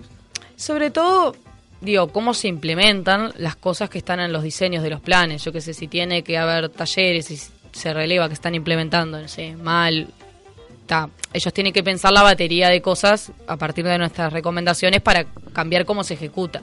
Pero para sacar y poner un plan es una movida mucho más grande que no deviene de un informe que hacen cuatro personas. Los talleres que son bien, porque yo en mi época de Estaba a punto liceo... de hacer esa pregunta, pero tenía miedo de quedar como un ignorante. Y bueno, está. Gracias, Alf. Yo creo que mi último año de liceo fue 2001 por ahí. Y tenía taller que después de los años aprendí que los talleres no, no, era, no era necesario que te vaya bien, que lo, lo salvabas igual. Ganamos ¿Esa todos. sería la definición de taller? Sí, ahora hay liceos que tienen tiempo extendido, hay liceos con tiempo completo y hay una cosa llamada Propuesta 2016 que tiene eh, talleres incorporados en la currícula. O sea, vos tenés clase y tenés talleres que, ta, que obviamente no es como una clase común y yo que sé, tienen candombe, no sé, arte, ciencias, cosas de esas. Y es otro espacio. Los de tiempo extendido son liceos, entre comillas, comunes, que después a contraturno, ponele de tarde, tenés talleres.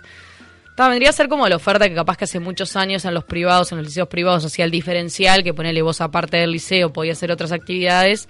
Ahora se está extendiendo de que haya esas actividades en el sistema de educación. ¿Y van los gurises? O- Sí, re van. Y están re contentos, les encanta. Ustedes hacen solo públicos.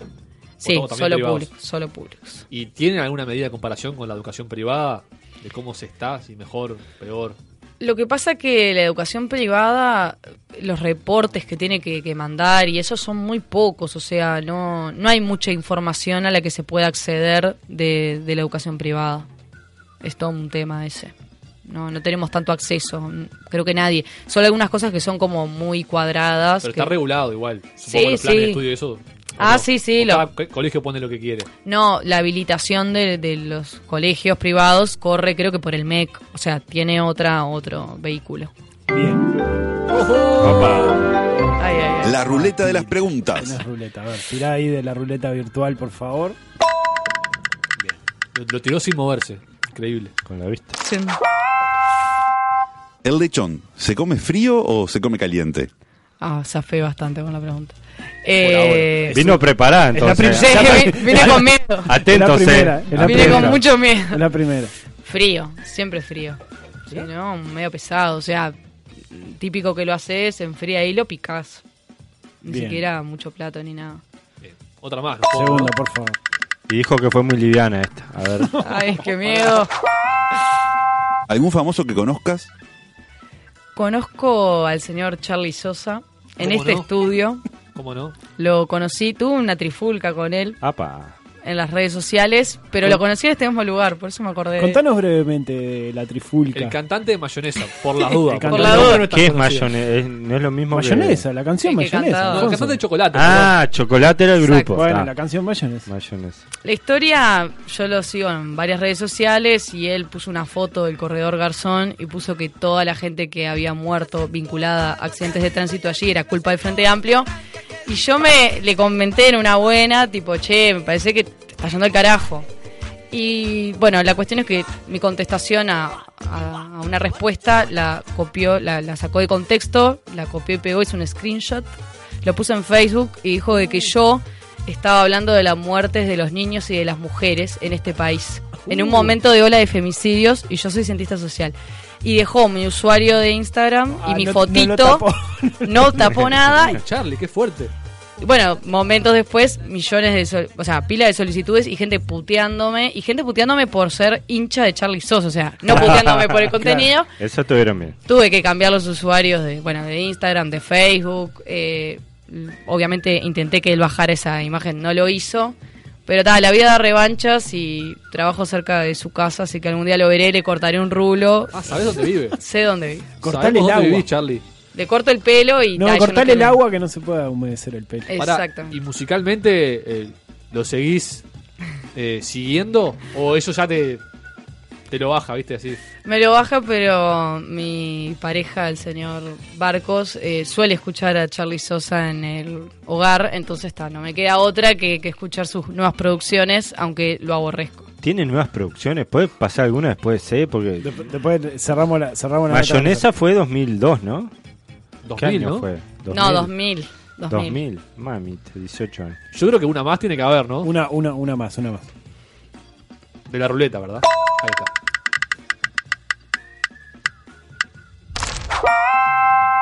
¿Con quién vas a pasar las fiestas? Uh, Hay que ser Muy, light todo. es un tema complejo porque hay que cronometrar ahí itinerarios con, con Daniel, con la familia de él que está bastante diversificada, la mía. Eh, no sé, yo supongo que como siempre con la familia, ¿no? Eh, no perder las, los viejos valores y las tradiciones. Pero 24, 25, 31 y primero. Tenemos cuatro fechas. Sí, y aparte el 25 como que se divide en muchas partes, en lo cual gastamos pila de Uber porque nos tenemos que mover de una punta a la otra de Montevideo.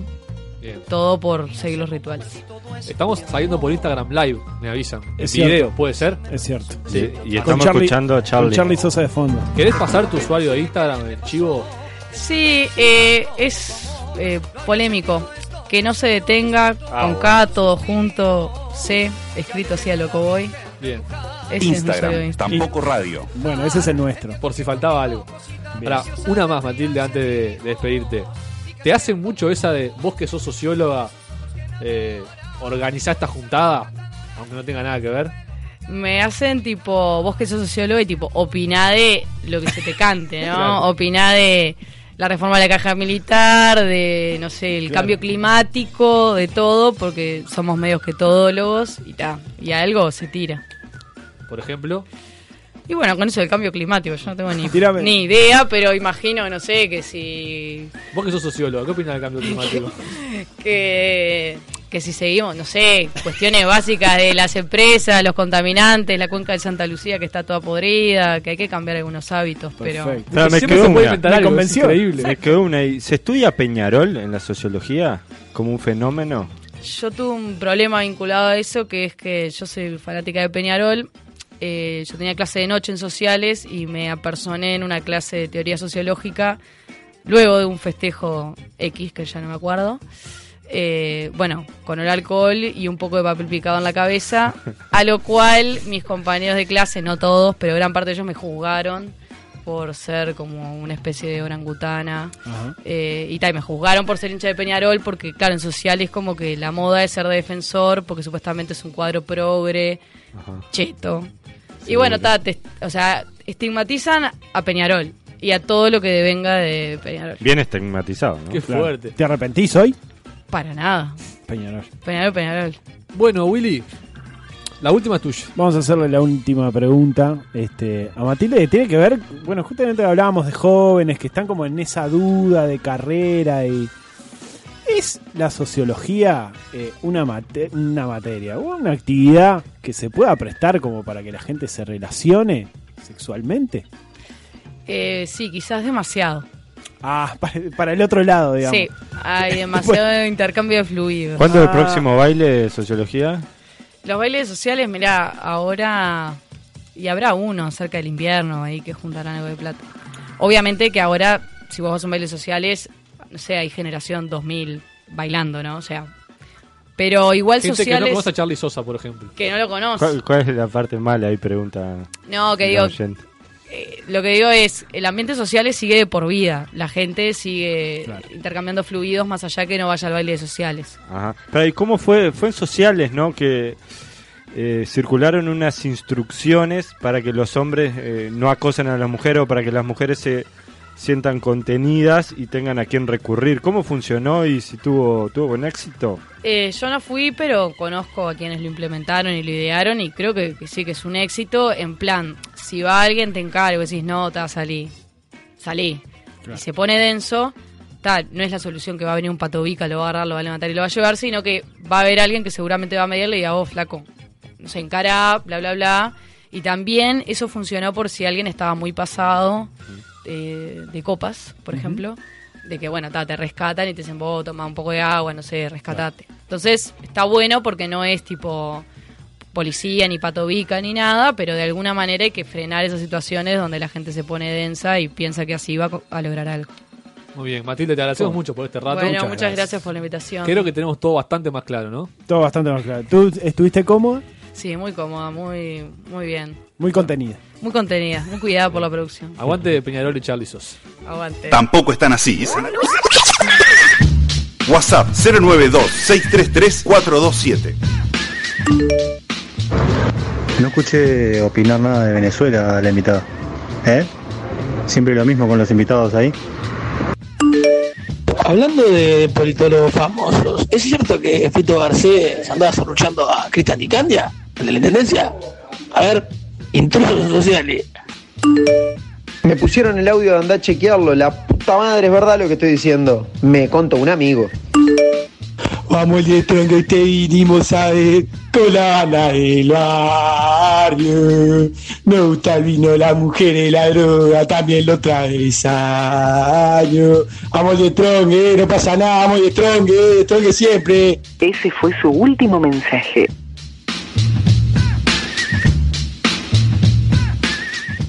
Estás escuchando. Estás escuchando. Tampoco están así. Tampoco están así. Vuelve el artista que estabas esperando. Más renovado que nunca. Más reconstruido que nunca. Más recaudador que nunca. Fito Páez cantando reggaetón. Dura, dura, dura, mamacita, dura. Mami, porque tú te ves bien. Dura, mira cómo te ves. Los éxitos que suenan en todos lados por tu artista favorito. A ella le gusta la gasolina. Le encanta la gasolina. Dame más gasolina. Gasolina. Fito Páez cantando reggaetón. Felices los cuatro. Y por el cuarto. Felices los cuatro. 23 de octubre, Estadio Centenario, no te lo puedes perder. Fito Páez cantando reggaetón. Tampoco están así. Jueves 21 horas por la señal 1 de mediarte.com.uy. En Tampoco están así, bloque 3. Bloque 3.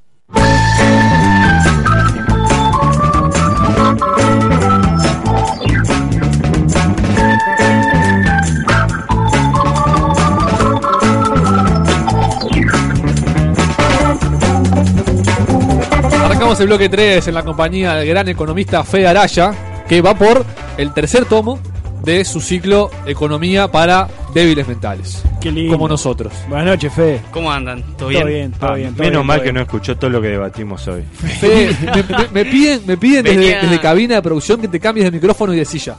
Ah. Así la gente del Instagram te ve la cara y no la nuca. Sí, está, Bien, desde Fede. Artigas, Ignacio Lucho escribía, no lo veo al Fede, por ejemplo. Ahora, Ahí lo vas ahora a sí ver lo a está Fede. Ahora. Lindo el Fede. Ahí estamos. Lindo el Fede. Fachero. Bueno, Fede, el tema de hoy es la más que sonada reforma de la caja militar.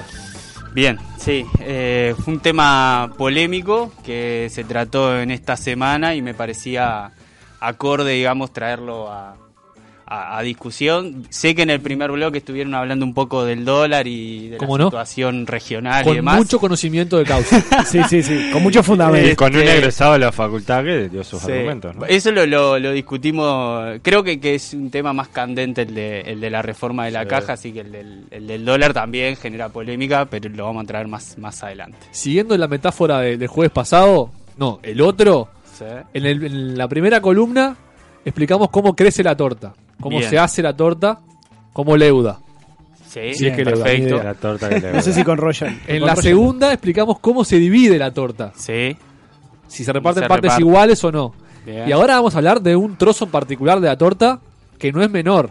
Que no es menor. Es el que tiene bolita de chocolate, el que todo el mundo quiere. Y podría decirse, sí, que es el de los jubilados. ¿No? este, a ver, la torta, eh, volviendo a, la, a, la- a los temas de, la, de las sesiones pasadas, si nosotros analizamos cómo, por ejemplo, cómo ha caído la pobreza de ingresos, este, sé que hay una socióloga acá y me va a decir que la pobreza Ojo. no es solo de ingresos, eh, sino que es un fenómeno multidimensional y demás. Pero si analizamos solamente en base a los ingresos, lo que se ve es que, eh, o sea, se comporta eh, contrario a la edad. ¿Qué quiere decir esto? Que los niños son los que más sufren y los viejos son los que menos la sufren.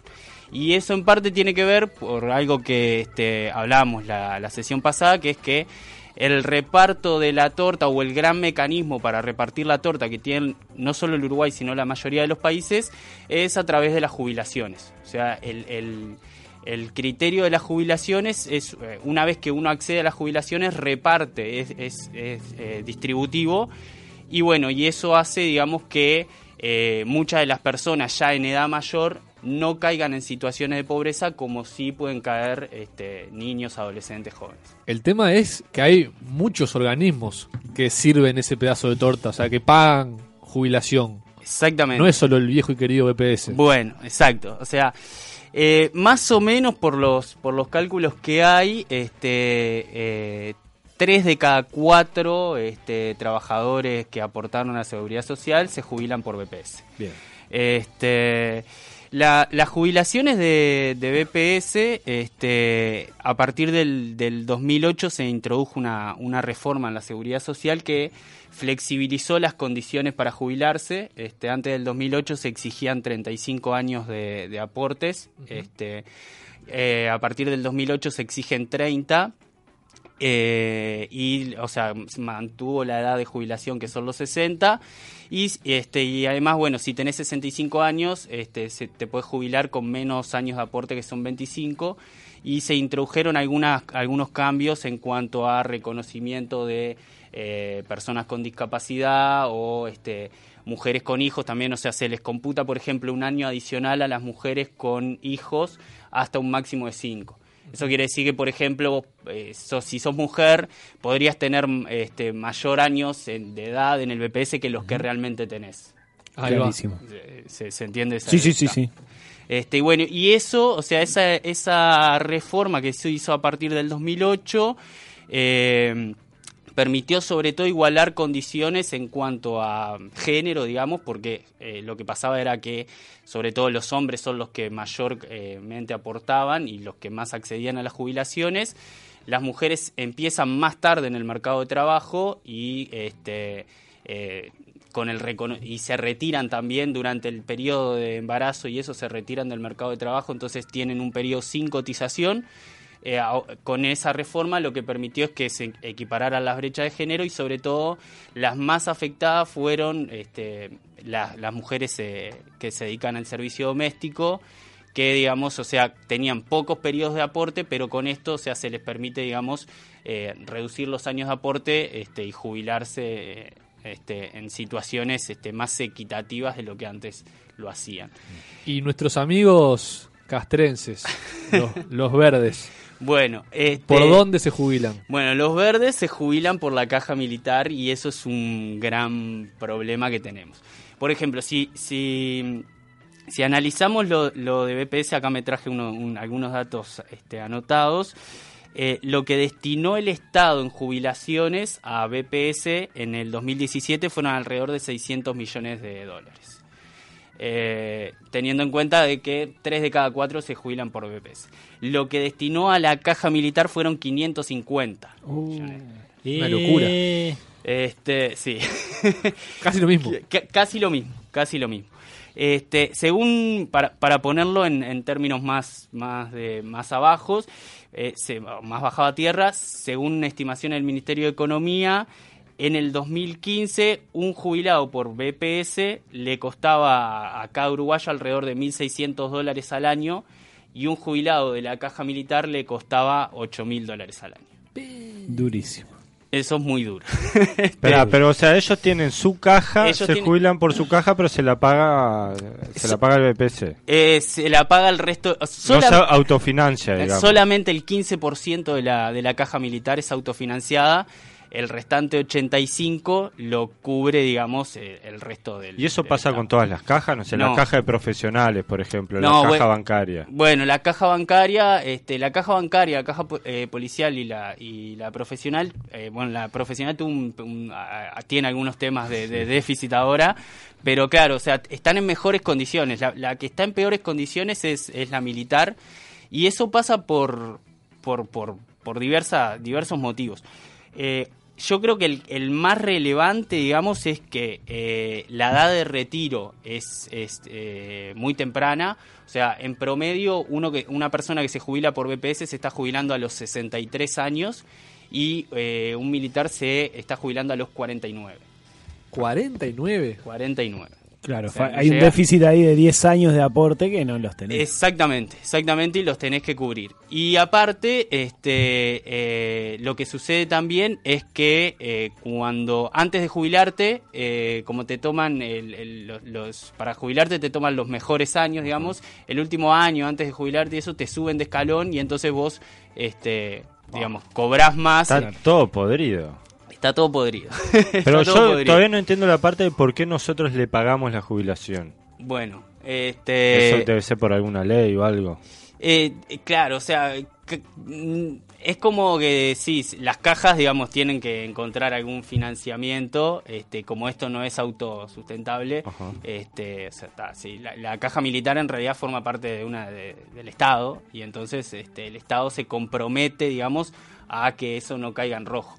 Este, Y la- por la eso otra duda- destina eh, 500 o destinó 550 millones de dólares. No, y una duda muchísimo más básica es ¿por qué le dicen caja? Eh, A las cajas. Esa la verdad que me dejaste. Una caja, un lugar donde se guarda algo, está, vas guardando la plata ahí. Fe, vamos a hablar ahora. vamos a hablar ahora de los intentos que se están haciendo este, para intentar revertir esto, ¿no? Bueno, el. el- ¿Imprimir billetes, por ejemplo? ¿Es uno? Sí, yo, yo desde mi humilde opinión quería, bueno, comprar esa impresora. billetes de mil. Sí, sí, eh, comprar esa impresora y bueno, pagar la caja. ¿no? Imprimís 500 500 millones y listo, le tomas. Tomá, ¿cu- cu- ¿cuánto es el déficit? Tomá, En pesos, ¿no? Y después lo Claro, cambian. en tráeme una, una trincheta que cortamos. Bien, bien. Este, bueno, eh, a ver, en realidad uno de los del, eh, de lo, del- está en, el Parlamento ahora actualmente un proyecto de reforma de caja militar que no fue lo que se votó eh, el otro día. El otro día lo que había era un, un artículo, o sea, un proyecto de ley propuesto por el Poder Ejecutivo que este eh, de lo que trataba era de incrementar, digamos, los impuestos a jubilaciones eh, de, bueno, de, las personas que se retiraban por la caja militar que ganaran o que, que fueran a cobrar eh, jubilaciones mayores a 57 mil pesos. Digamos que son jubilaciones bastante altas, ¿no? O sea, sobre todo comparado con el, este, con, con- con el resto de las personas que se retiran por BPS. Este, por ejemplo, el, el- el jefe oficial que se retira este, a los 55 años se retira ganando en promedio 90 mil pesos Bueno. y uno que se retira a los 59 este, se retira ganando alrededor de 120 mil pesos. Lo que intentaba este, este, este proyecto era un poco eh, grabar eh, eso- esos altos ingresos con el fin de, eh, de paliar un poco la situación de déficit y de no destinar o de empezar a destinar menos, este, menos plata al- a, esa, a, a esa caja, ¿no? Este, que, eh, a ver, para que ustedes tengan un poco, para el otro día escuchaba, digamos, este, argumentaciones y demás, 550 millones de dólares es aproximadamente un punto del producto y bueno, es- más o menos lo que se destina a la, a la universidad por año. Este, entonces, o sea, ahí entra como, como un como un, un rol de bueno de discutir no ahí entra el, el tema político de bueno qué valorizamos más Este, Prioridades. ahí va prioridades. Elecciones, diría Alf. Este, Elecciones, sí. elecciones. Estamos Este, eligiendo eh, priorizarlos igual. Este, y bueno, eh, eh, nada, o sea, ahí este, el, el- yo creo que, que bueno, que no- el Parlamento el otro día, esto es una opinión particular, pero me Está parece opinando, que, está opinando estoy opinando, este, me parece que se perdió una, una oportunidad de, de, bueno, de, de no solo de bueno de hacer una cosa que me parece que económicamente es eh, totalmente necesaria, este, eh, sino de, de, bueno de emparejar un poco la, la situación, ¿no? Opinión. ¿Estuviste, ¿Estuviste al tanto de, de la votación? ¿Cuáles eran, digo, los argumentos a favor? Más o menos los estás esgrimiendo vos, pero ¿los en contra lo- los tenemos claros? ¿Qué, ¿Por qué se votó en contra? Sí, eh, a ver, los, los en contra, eh, la mayoría del- de la oposición votó en contra por un tema de, de que eh, sostienen que el, que el proyecto es inconstitucional y entonces este, ahí está ese argumento de que, de que bueno, de que si es inconstitucional y luego se va al Estado, le puede salir más caro al Estado esos juicios que es lo que, lo que podría salir ahora. Como Eh, aquello que pasó fue con el IAS, con puede el- ser, que era fue inconstitucional. en realidad lo que fue inconstitucional creo que era el IRPF a las jubilaciones y entonces a partir de ahí se creó el IAS. Se creó el IAS. Este y bueno, ese ese era el argumento principal de las de, de la de la oposición. Después este lo este sorprendió un poco el, voto de Asamblea Popular, también en contra, este por el lado de la de la de la inconstitucionalidad y también por el lado de que este eh, está ese argumento de eh, o lo que lo que dijo el diputado Rubio fue que ellos no eh, están a favor de ningún impuesto a la jubilación ¿no? este y yo creo que eso es un eh, es un problema que tenemos como sociedad uruguaya que el uruguayo tiende a valorar mucho más al viejo que al niño este muchísimo más entonces es como bueno no me toquen este a los viejos pero o sea la torta esa de los viejos en realidad este, si vos comparás los datos se, se, este, nada, eh, eh, hay parte de, de algún lado se tiene que sacar y lo que lo que muestran los datos es que los que más o a los que menos les llega este, eh, Es a los niños. es a los niños y a los jóvenes este, después está toda la discusión también de bueno de en realidad de eh, eh, en esto de, de jugar con, con, eh, con la seguridad social y demás, estaría el tema de, bueno, cua- cuán, este, ya en una visión bien economicista y no, y no social, ¿no? cuán eh, importante es para la sociedad, cuánto aporta para la sociedad un trabajador que aporta al BPS y un militar, ¿no? Buah. O sea, este, que ¿Alguien sabe qué hacen los militares? Ah, es- No me han respondido esa ¿Cómo? Pero pregunta. pe- pintan árboles para que no suban las hormigas. Y, bar- blanco. y barren la vereda de, de las instituciones veces, militares. Cuando hay inundación y eso lo llaman. Y aparte, ¿nos han invadido? Sí, nos invadieron en 1800. No, no, pero ahora. ¿Hace de- cuánto que de- nos invaden? de que- estamos al Ah, gracias a los Basta, militares. basta gusto pagarles la jubilación. Y bueno, estamos tranquilos, de verdad. Fede- Hechos. Fede, ¿es, es un proceso. eh, ¿Vos pensás que es un proceso reversible en algún momento de la historia de este país? ¿Podemos revertir esto? Eh, Como cosa general, ¿no? Sí. Estamos hablando de, de que BPS no dé pérdida. Claro, Eh, a ver, eh, sin duda que se necesita eh, a mediano plazo una reforma de la seguridad social. Eso es, este, eh, todos lo saben. Toda, Y- el EPS inclui- incluido. Sí, todo, todo. ¿Por qué lado pasa? ¿Por- por- Eh, cuál, cuál es la punta principal de eso? Y en realidad, a ver, el, el problema es que hay, hay varios problemas. Primero que Uruguay se está convirtiendo en un país de viejos, eh, se le termina, digamos, el- el- el- lo que se llama el bono demográfico, este, y bueno, y eso hace que en realidad este, vos, por ejemplo, si ingresás al mercado de trabajo a los 25 años, si hoy te retirás a los 60, trabajás 35, pero no te morís a los 70 como te morías antes, te morís a los 90. Entonces te tengo que bancar 20 años más de lo que te bancaba antes. Eh, y eso, o sea, hay que bancarlo a algún lado. Entonces, cada vez, si no se cambia algo, cada vez vamos a estar destinando más recursos a la seguridad social. Este, entonces, una posibilidad pasa por este, incrementar la edad de jubilación. este, que es un tema muy discutido. Eh, yo no tengo una, postura definida. Creo que igual, o sea, sería mucho mejor que eso eh, apostar a incrementar la formalidad en los jóvenes.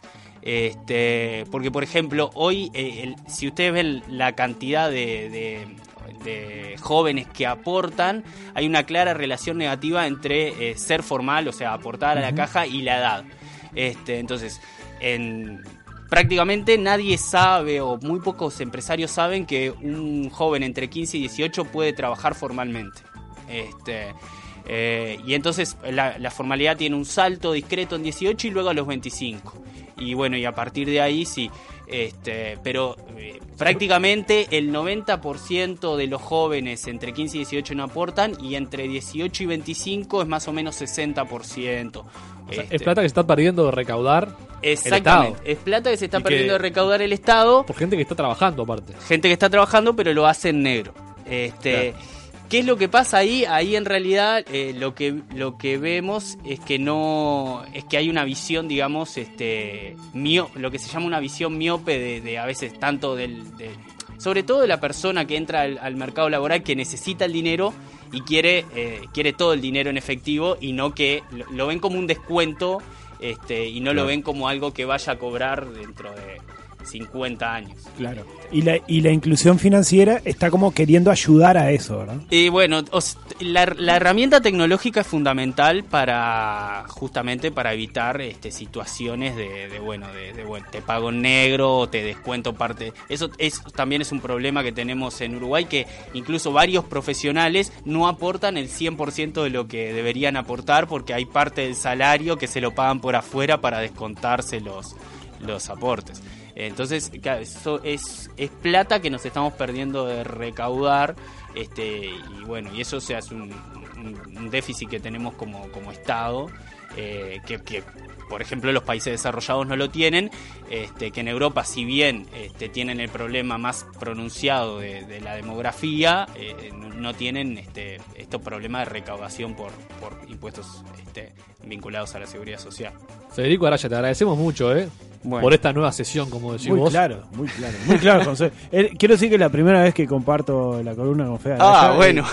y- No, Alegro, que, que compartís los conceptos o que compartís. eh, que, la compa- mesa? que comparte mesa Ah. con una columna de Araya y la no, yo es- dije, bueno, está, capaz no le habían gustado las anteriores. No, no, no, no. No, porque te- el tema de la, de la impresión de la... De la La Sí, de los bueno, videntes, está entonces- polémico. Vamos a tener una columna, yo sé, Fede, no me lo digas vos, pero yo sé que más sobre fin de año vamos a hablar de, Va a salir, va a de la impresora de billetes. Yo compartí mesa con Federico Araya.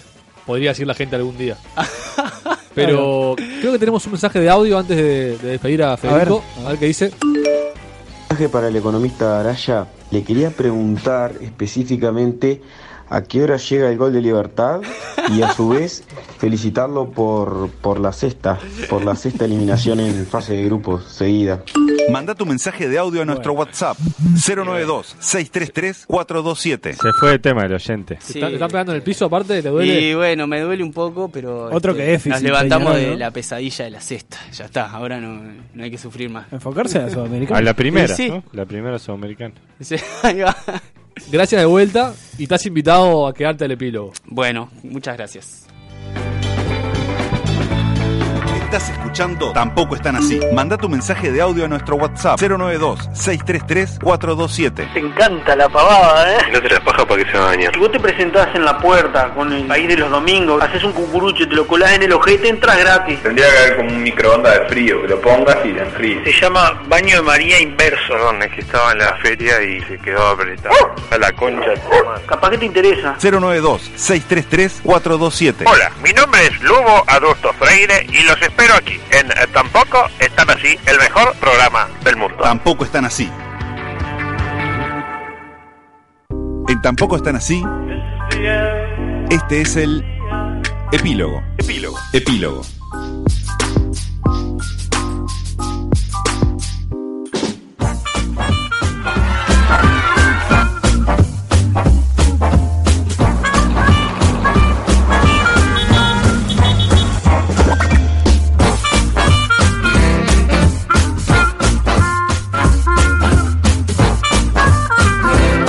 Arrancó, arrancó, arrancó, arrancó el epílogo. Un epílogo muy concurrido, distinto a lo que pensábamos al principio del programa, que éramos tres gatos locos.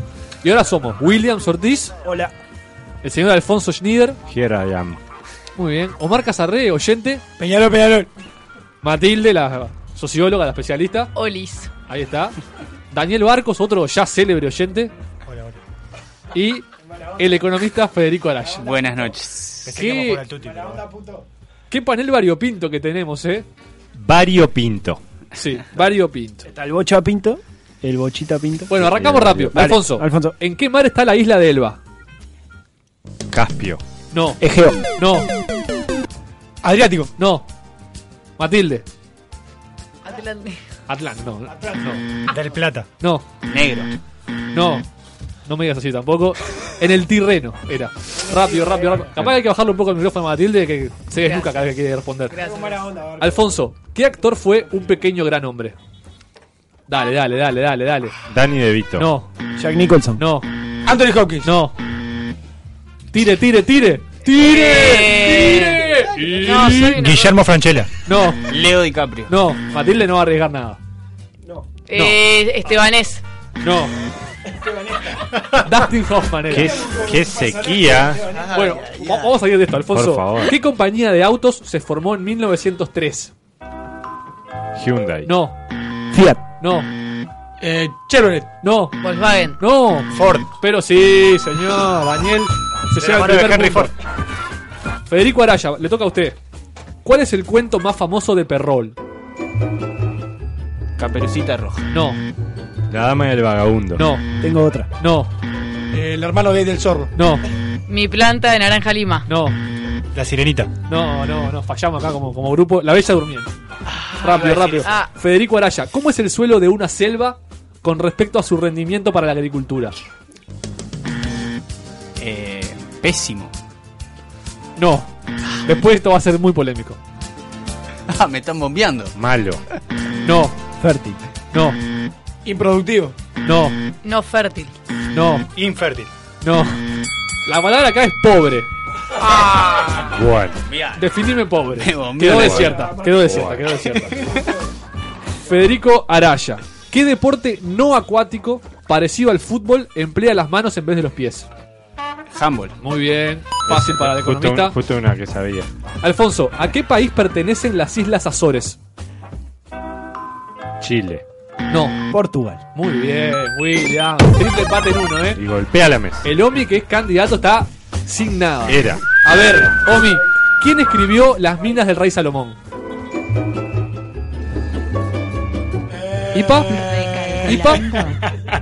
¿Ipa? Eh, Galeano. No, Jesús. no, Salomón Rondón. no, Eh, Ignacio Copani. Julio Verne. no. La, la, Salamán. No ¿Cuánta era mina que tengo? el conocido Reader Haggard, señores. Omi, esto vos lo sabés, estoy seguro. ¿Qué es un ungulado? Ungulado. ¿Cómo suena? Ungulado. Sí. Eh, y para mí es una.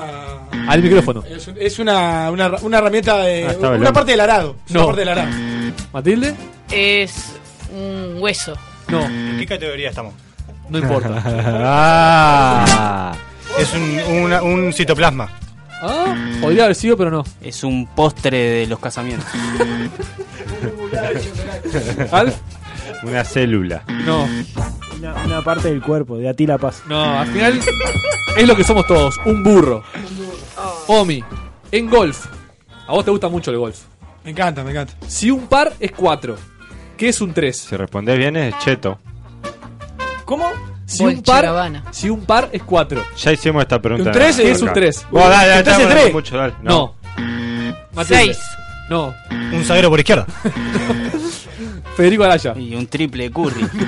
Un Verdi. Muy bien, Alfonso. Esa camisa de marca. Tengo memoria, mano, la, la ¿eh? hicimos acá. Willy. ¿Cuántos soviéticos han estado en la luna? Ninguno. Muy bien. La perra laica. Va ganando Willy, ¿eh? Era pregunta para Omar. Omi, está sin nada, te lo reitero. ¿Qué italiano fue considerado como el mejor jugador del Mundial España 82? A ver, Totò Chilachi. No. Matilde. Maradona. Paolo Rossi. Muy bien, Daniel. Que está fracasando con total éxito. Daniel y Will están igualados en la punta. Federico ¿Qué Araya. punta? ¿En qué departamento se ubica la localidad de Pao Solo? Uruguay. 33. No. Tacuarembó. Acá dice Pao Solo, pero debe ser Palo Solo. Pao Sola. No es Tacuarembó. Salto. No. Soriano. Muy bien, Omar. Remonte, Omar, remonte, remonte. Pao Sola. Le toca arrancar a Matilde con una bien fácil. ¿Qué actor era Michael Corleone en el film El Padrino? Nunca vi El Padrino, nunca vi Star Wars, así que te voy a decir Estebanés otra vez. Casi. Marlon Brando. No. Eh, ah, eh, Al Pacino. Muy bien, Federico. Está muy parejo esto, ¿eh? No, me la Creo que nadie está. Ah, sí, Matilde. Hay muchos conocimientos que no, no puse. Alfonso, ¿de qué marca era el coche blindado de Al Capone? ¿Qué marca el coche? Mercedes. No. Ferrari. No. Cadillac. Muy bien, Omar. Que igual a los punteros. Todas las de Cheto está metiendo el hombre. A ver, Matilde, si salimos del pozo. A ver. Mirá qué fácil está. ¿Qué hizo el pintor ¿Cuál? italiano Rafael Sanzio a la edad de 37 años? ¿Qué hizo? Eh, Rafael Sancho, 37 años. Recalculando. Ni, puta idea, o Bueno. sea. Tirá algo. No sé, ayuda. Yo no tengo ni idea. No, ayuda no, no es correcto. Bueno, no, paso, soy un queso. La Capilla Sistina. No. Hizo una fiesta con Berlusconi. No. Alf. Rafael era el de las tortugas ninja, ¿no? Pintor. Hizo un óleo. No. Eh, sí, pintó la capilla Sixtina. como. ¿Otra vez? Sí, ya dijimos claro. que no, William. Pero ¿Omar? Editó Escándalo. es un escándalo. La respuesta era murió. Ah. Ya, ya, ya Matilde. está, ya está. Este capaz que te toca de cerca. ¿O no? ¿Con qué nombre mapuche se conoce al ave llamada abutarda? O sea, tiene un nombre mapuche Sí, eso. Y ese no es un nombre Como mapuche todos ya. sabemos, el Eh. nombre mapuche Ah, Sí, a- abutarda. Eh, no sé, un halcón. no. Mapuche, dijiste. Sí. Santiago Maldonado. Uh, no. Polémico. Eh, Polémico no. Buzarda. mapuches son de Chile. Leo Ramos. No. son de Chile los mapuches. ¿no? ¿Y? ¿Los mapuche? ¿Cómo? ¿Los mapuche? No. Un chileno, pero raro. No. Era Cauquén. La respuesta. Estamos complicados. Ahora sí, eh, Matilde que sabe de deporte de combate. ¿Cuánto Ay, tiempo ay. dura un combate completo de boxeo de 15 rounds? Yo qué sé. Un round debe durar 5 minutos. Por 15. Por 15. Ah, pim, son pam, pum, 50, eso ti, ti, ti, 60 minutos. No. 45 minutos. No. Federico Araya. Ah, espada. Estaba 40 minutos. Estaba No. 75 minutos. 55 minutos. No. 36 minutos y medio. No, sal- salió premio, salió premio de aproximación, pues eran 59 minutos. Vamos. Así que vamos a dar la materia. Peñarol. Estuvo Pa, demasiado esto cerca. Estamos inventando Daniel, premios. mirá, vos que te apellidás Barcos, ¿cuál es el río más largo de Estados Unidos? El Mississippi. Correcto. Uy, picó un punto y falta poco, eh. Picó un punto y falta poco. Federico Araya, ¿qué letra del alfabeto se repite en las tres primeras palabras de la canción de los Beatles Hola Adiós? Hello Goodbye. Uh, ayudó ahí, ¿no? La L. No, Que te la canto. no. I say yes. Bien. ¿Qué tres primeras letras? Sí. ¿Cómo es la pregunta entonces? ¿Qué tres primeras letras? Bueno, loco, ya está, ya entendiste la La I, la S y la Y. No, ¿qué letra se repite en las tres primeras palabras? Ah, para la, hace rato. la- la I, ¿Qué I? Y. Muy bien. No, no te ayudé nada, Alf, ¿eh? No, no se entendió nada. Sí, la respondí sin Willy. entenderla. ¿Cuál es la samba más vieja? La samba con Z. Eh, Esta es con trampa. La de mi esperanza. No. Omar. ¿Cómo la samba cuál? Más vieja, la samba más vieja. Eh, la samba antigua. No. Matilde. Samba para vos. No. Samba Enredo. No. Samba Johnny. Quedó en blanco. Samba de mi tierra. No, no. Era la bañera. Y esta es la última, a ver si alguien puede empatar a Daniel. Willy. ¿En qué año tuvo lugar el primer rally París-Dakar? 1964. No. Más o menos. 1900... Eh, más, más acá en el tiempo. 1971. Más acá.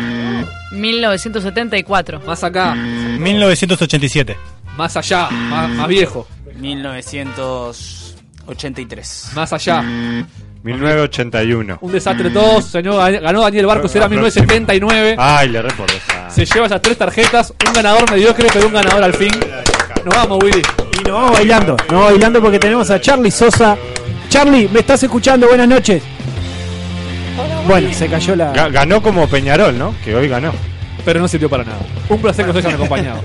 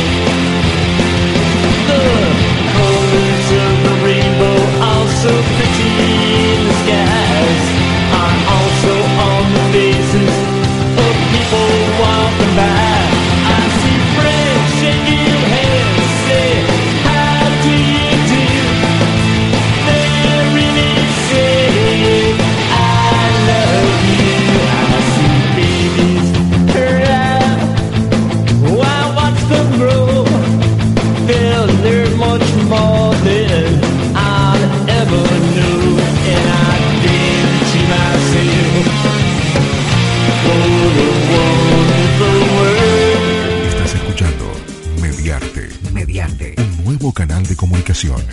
Mediarte.com.uy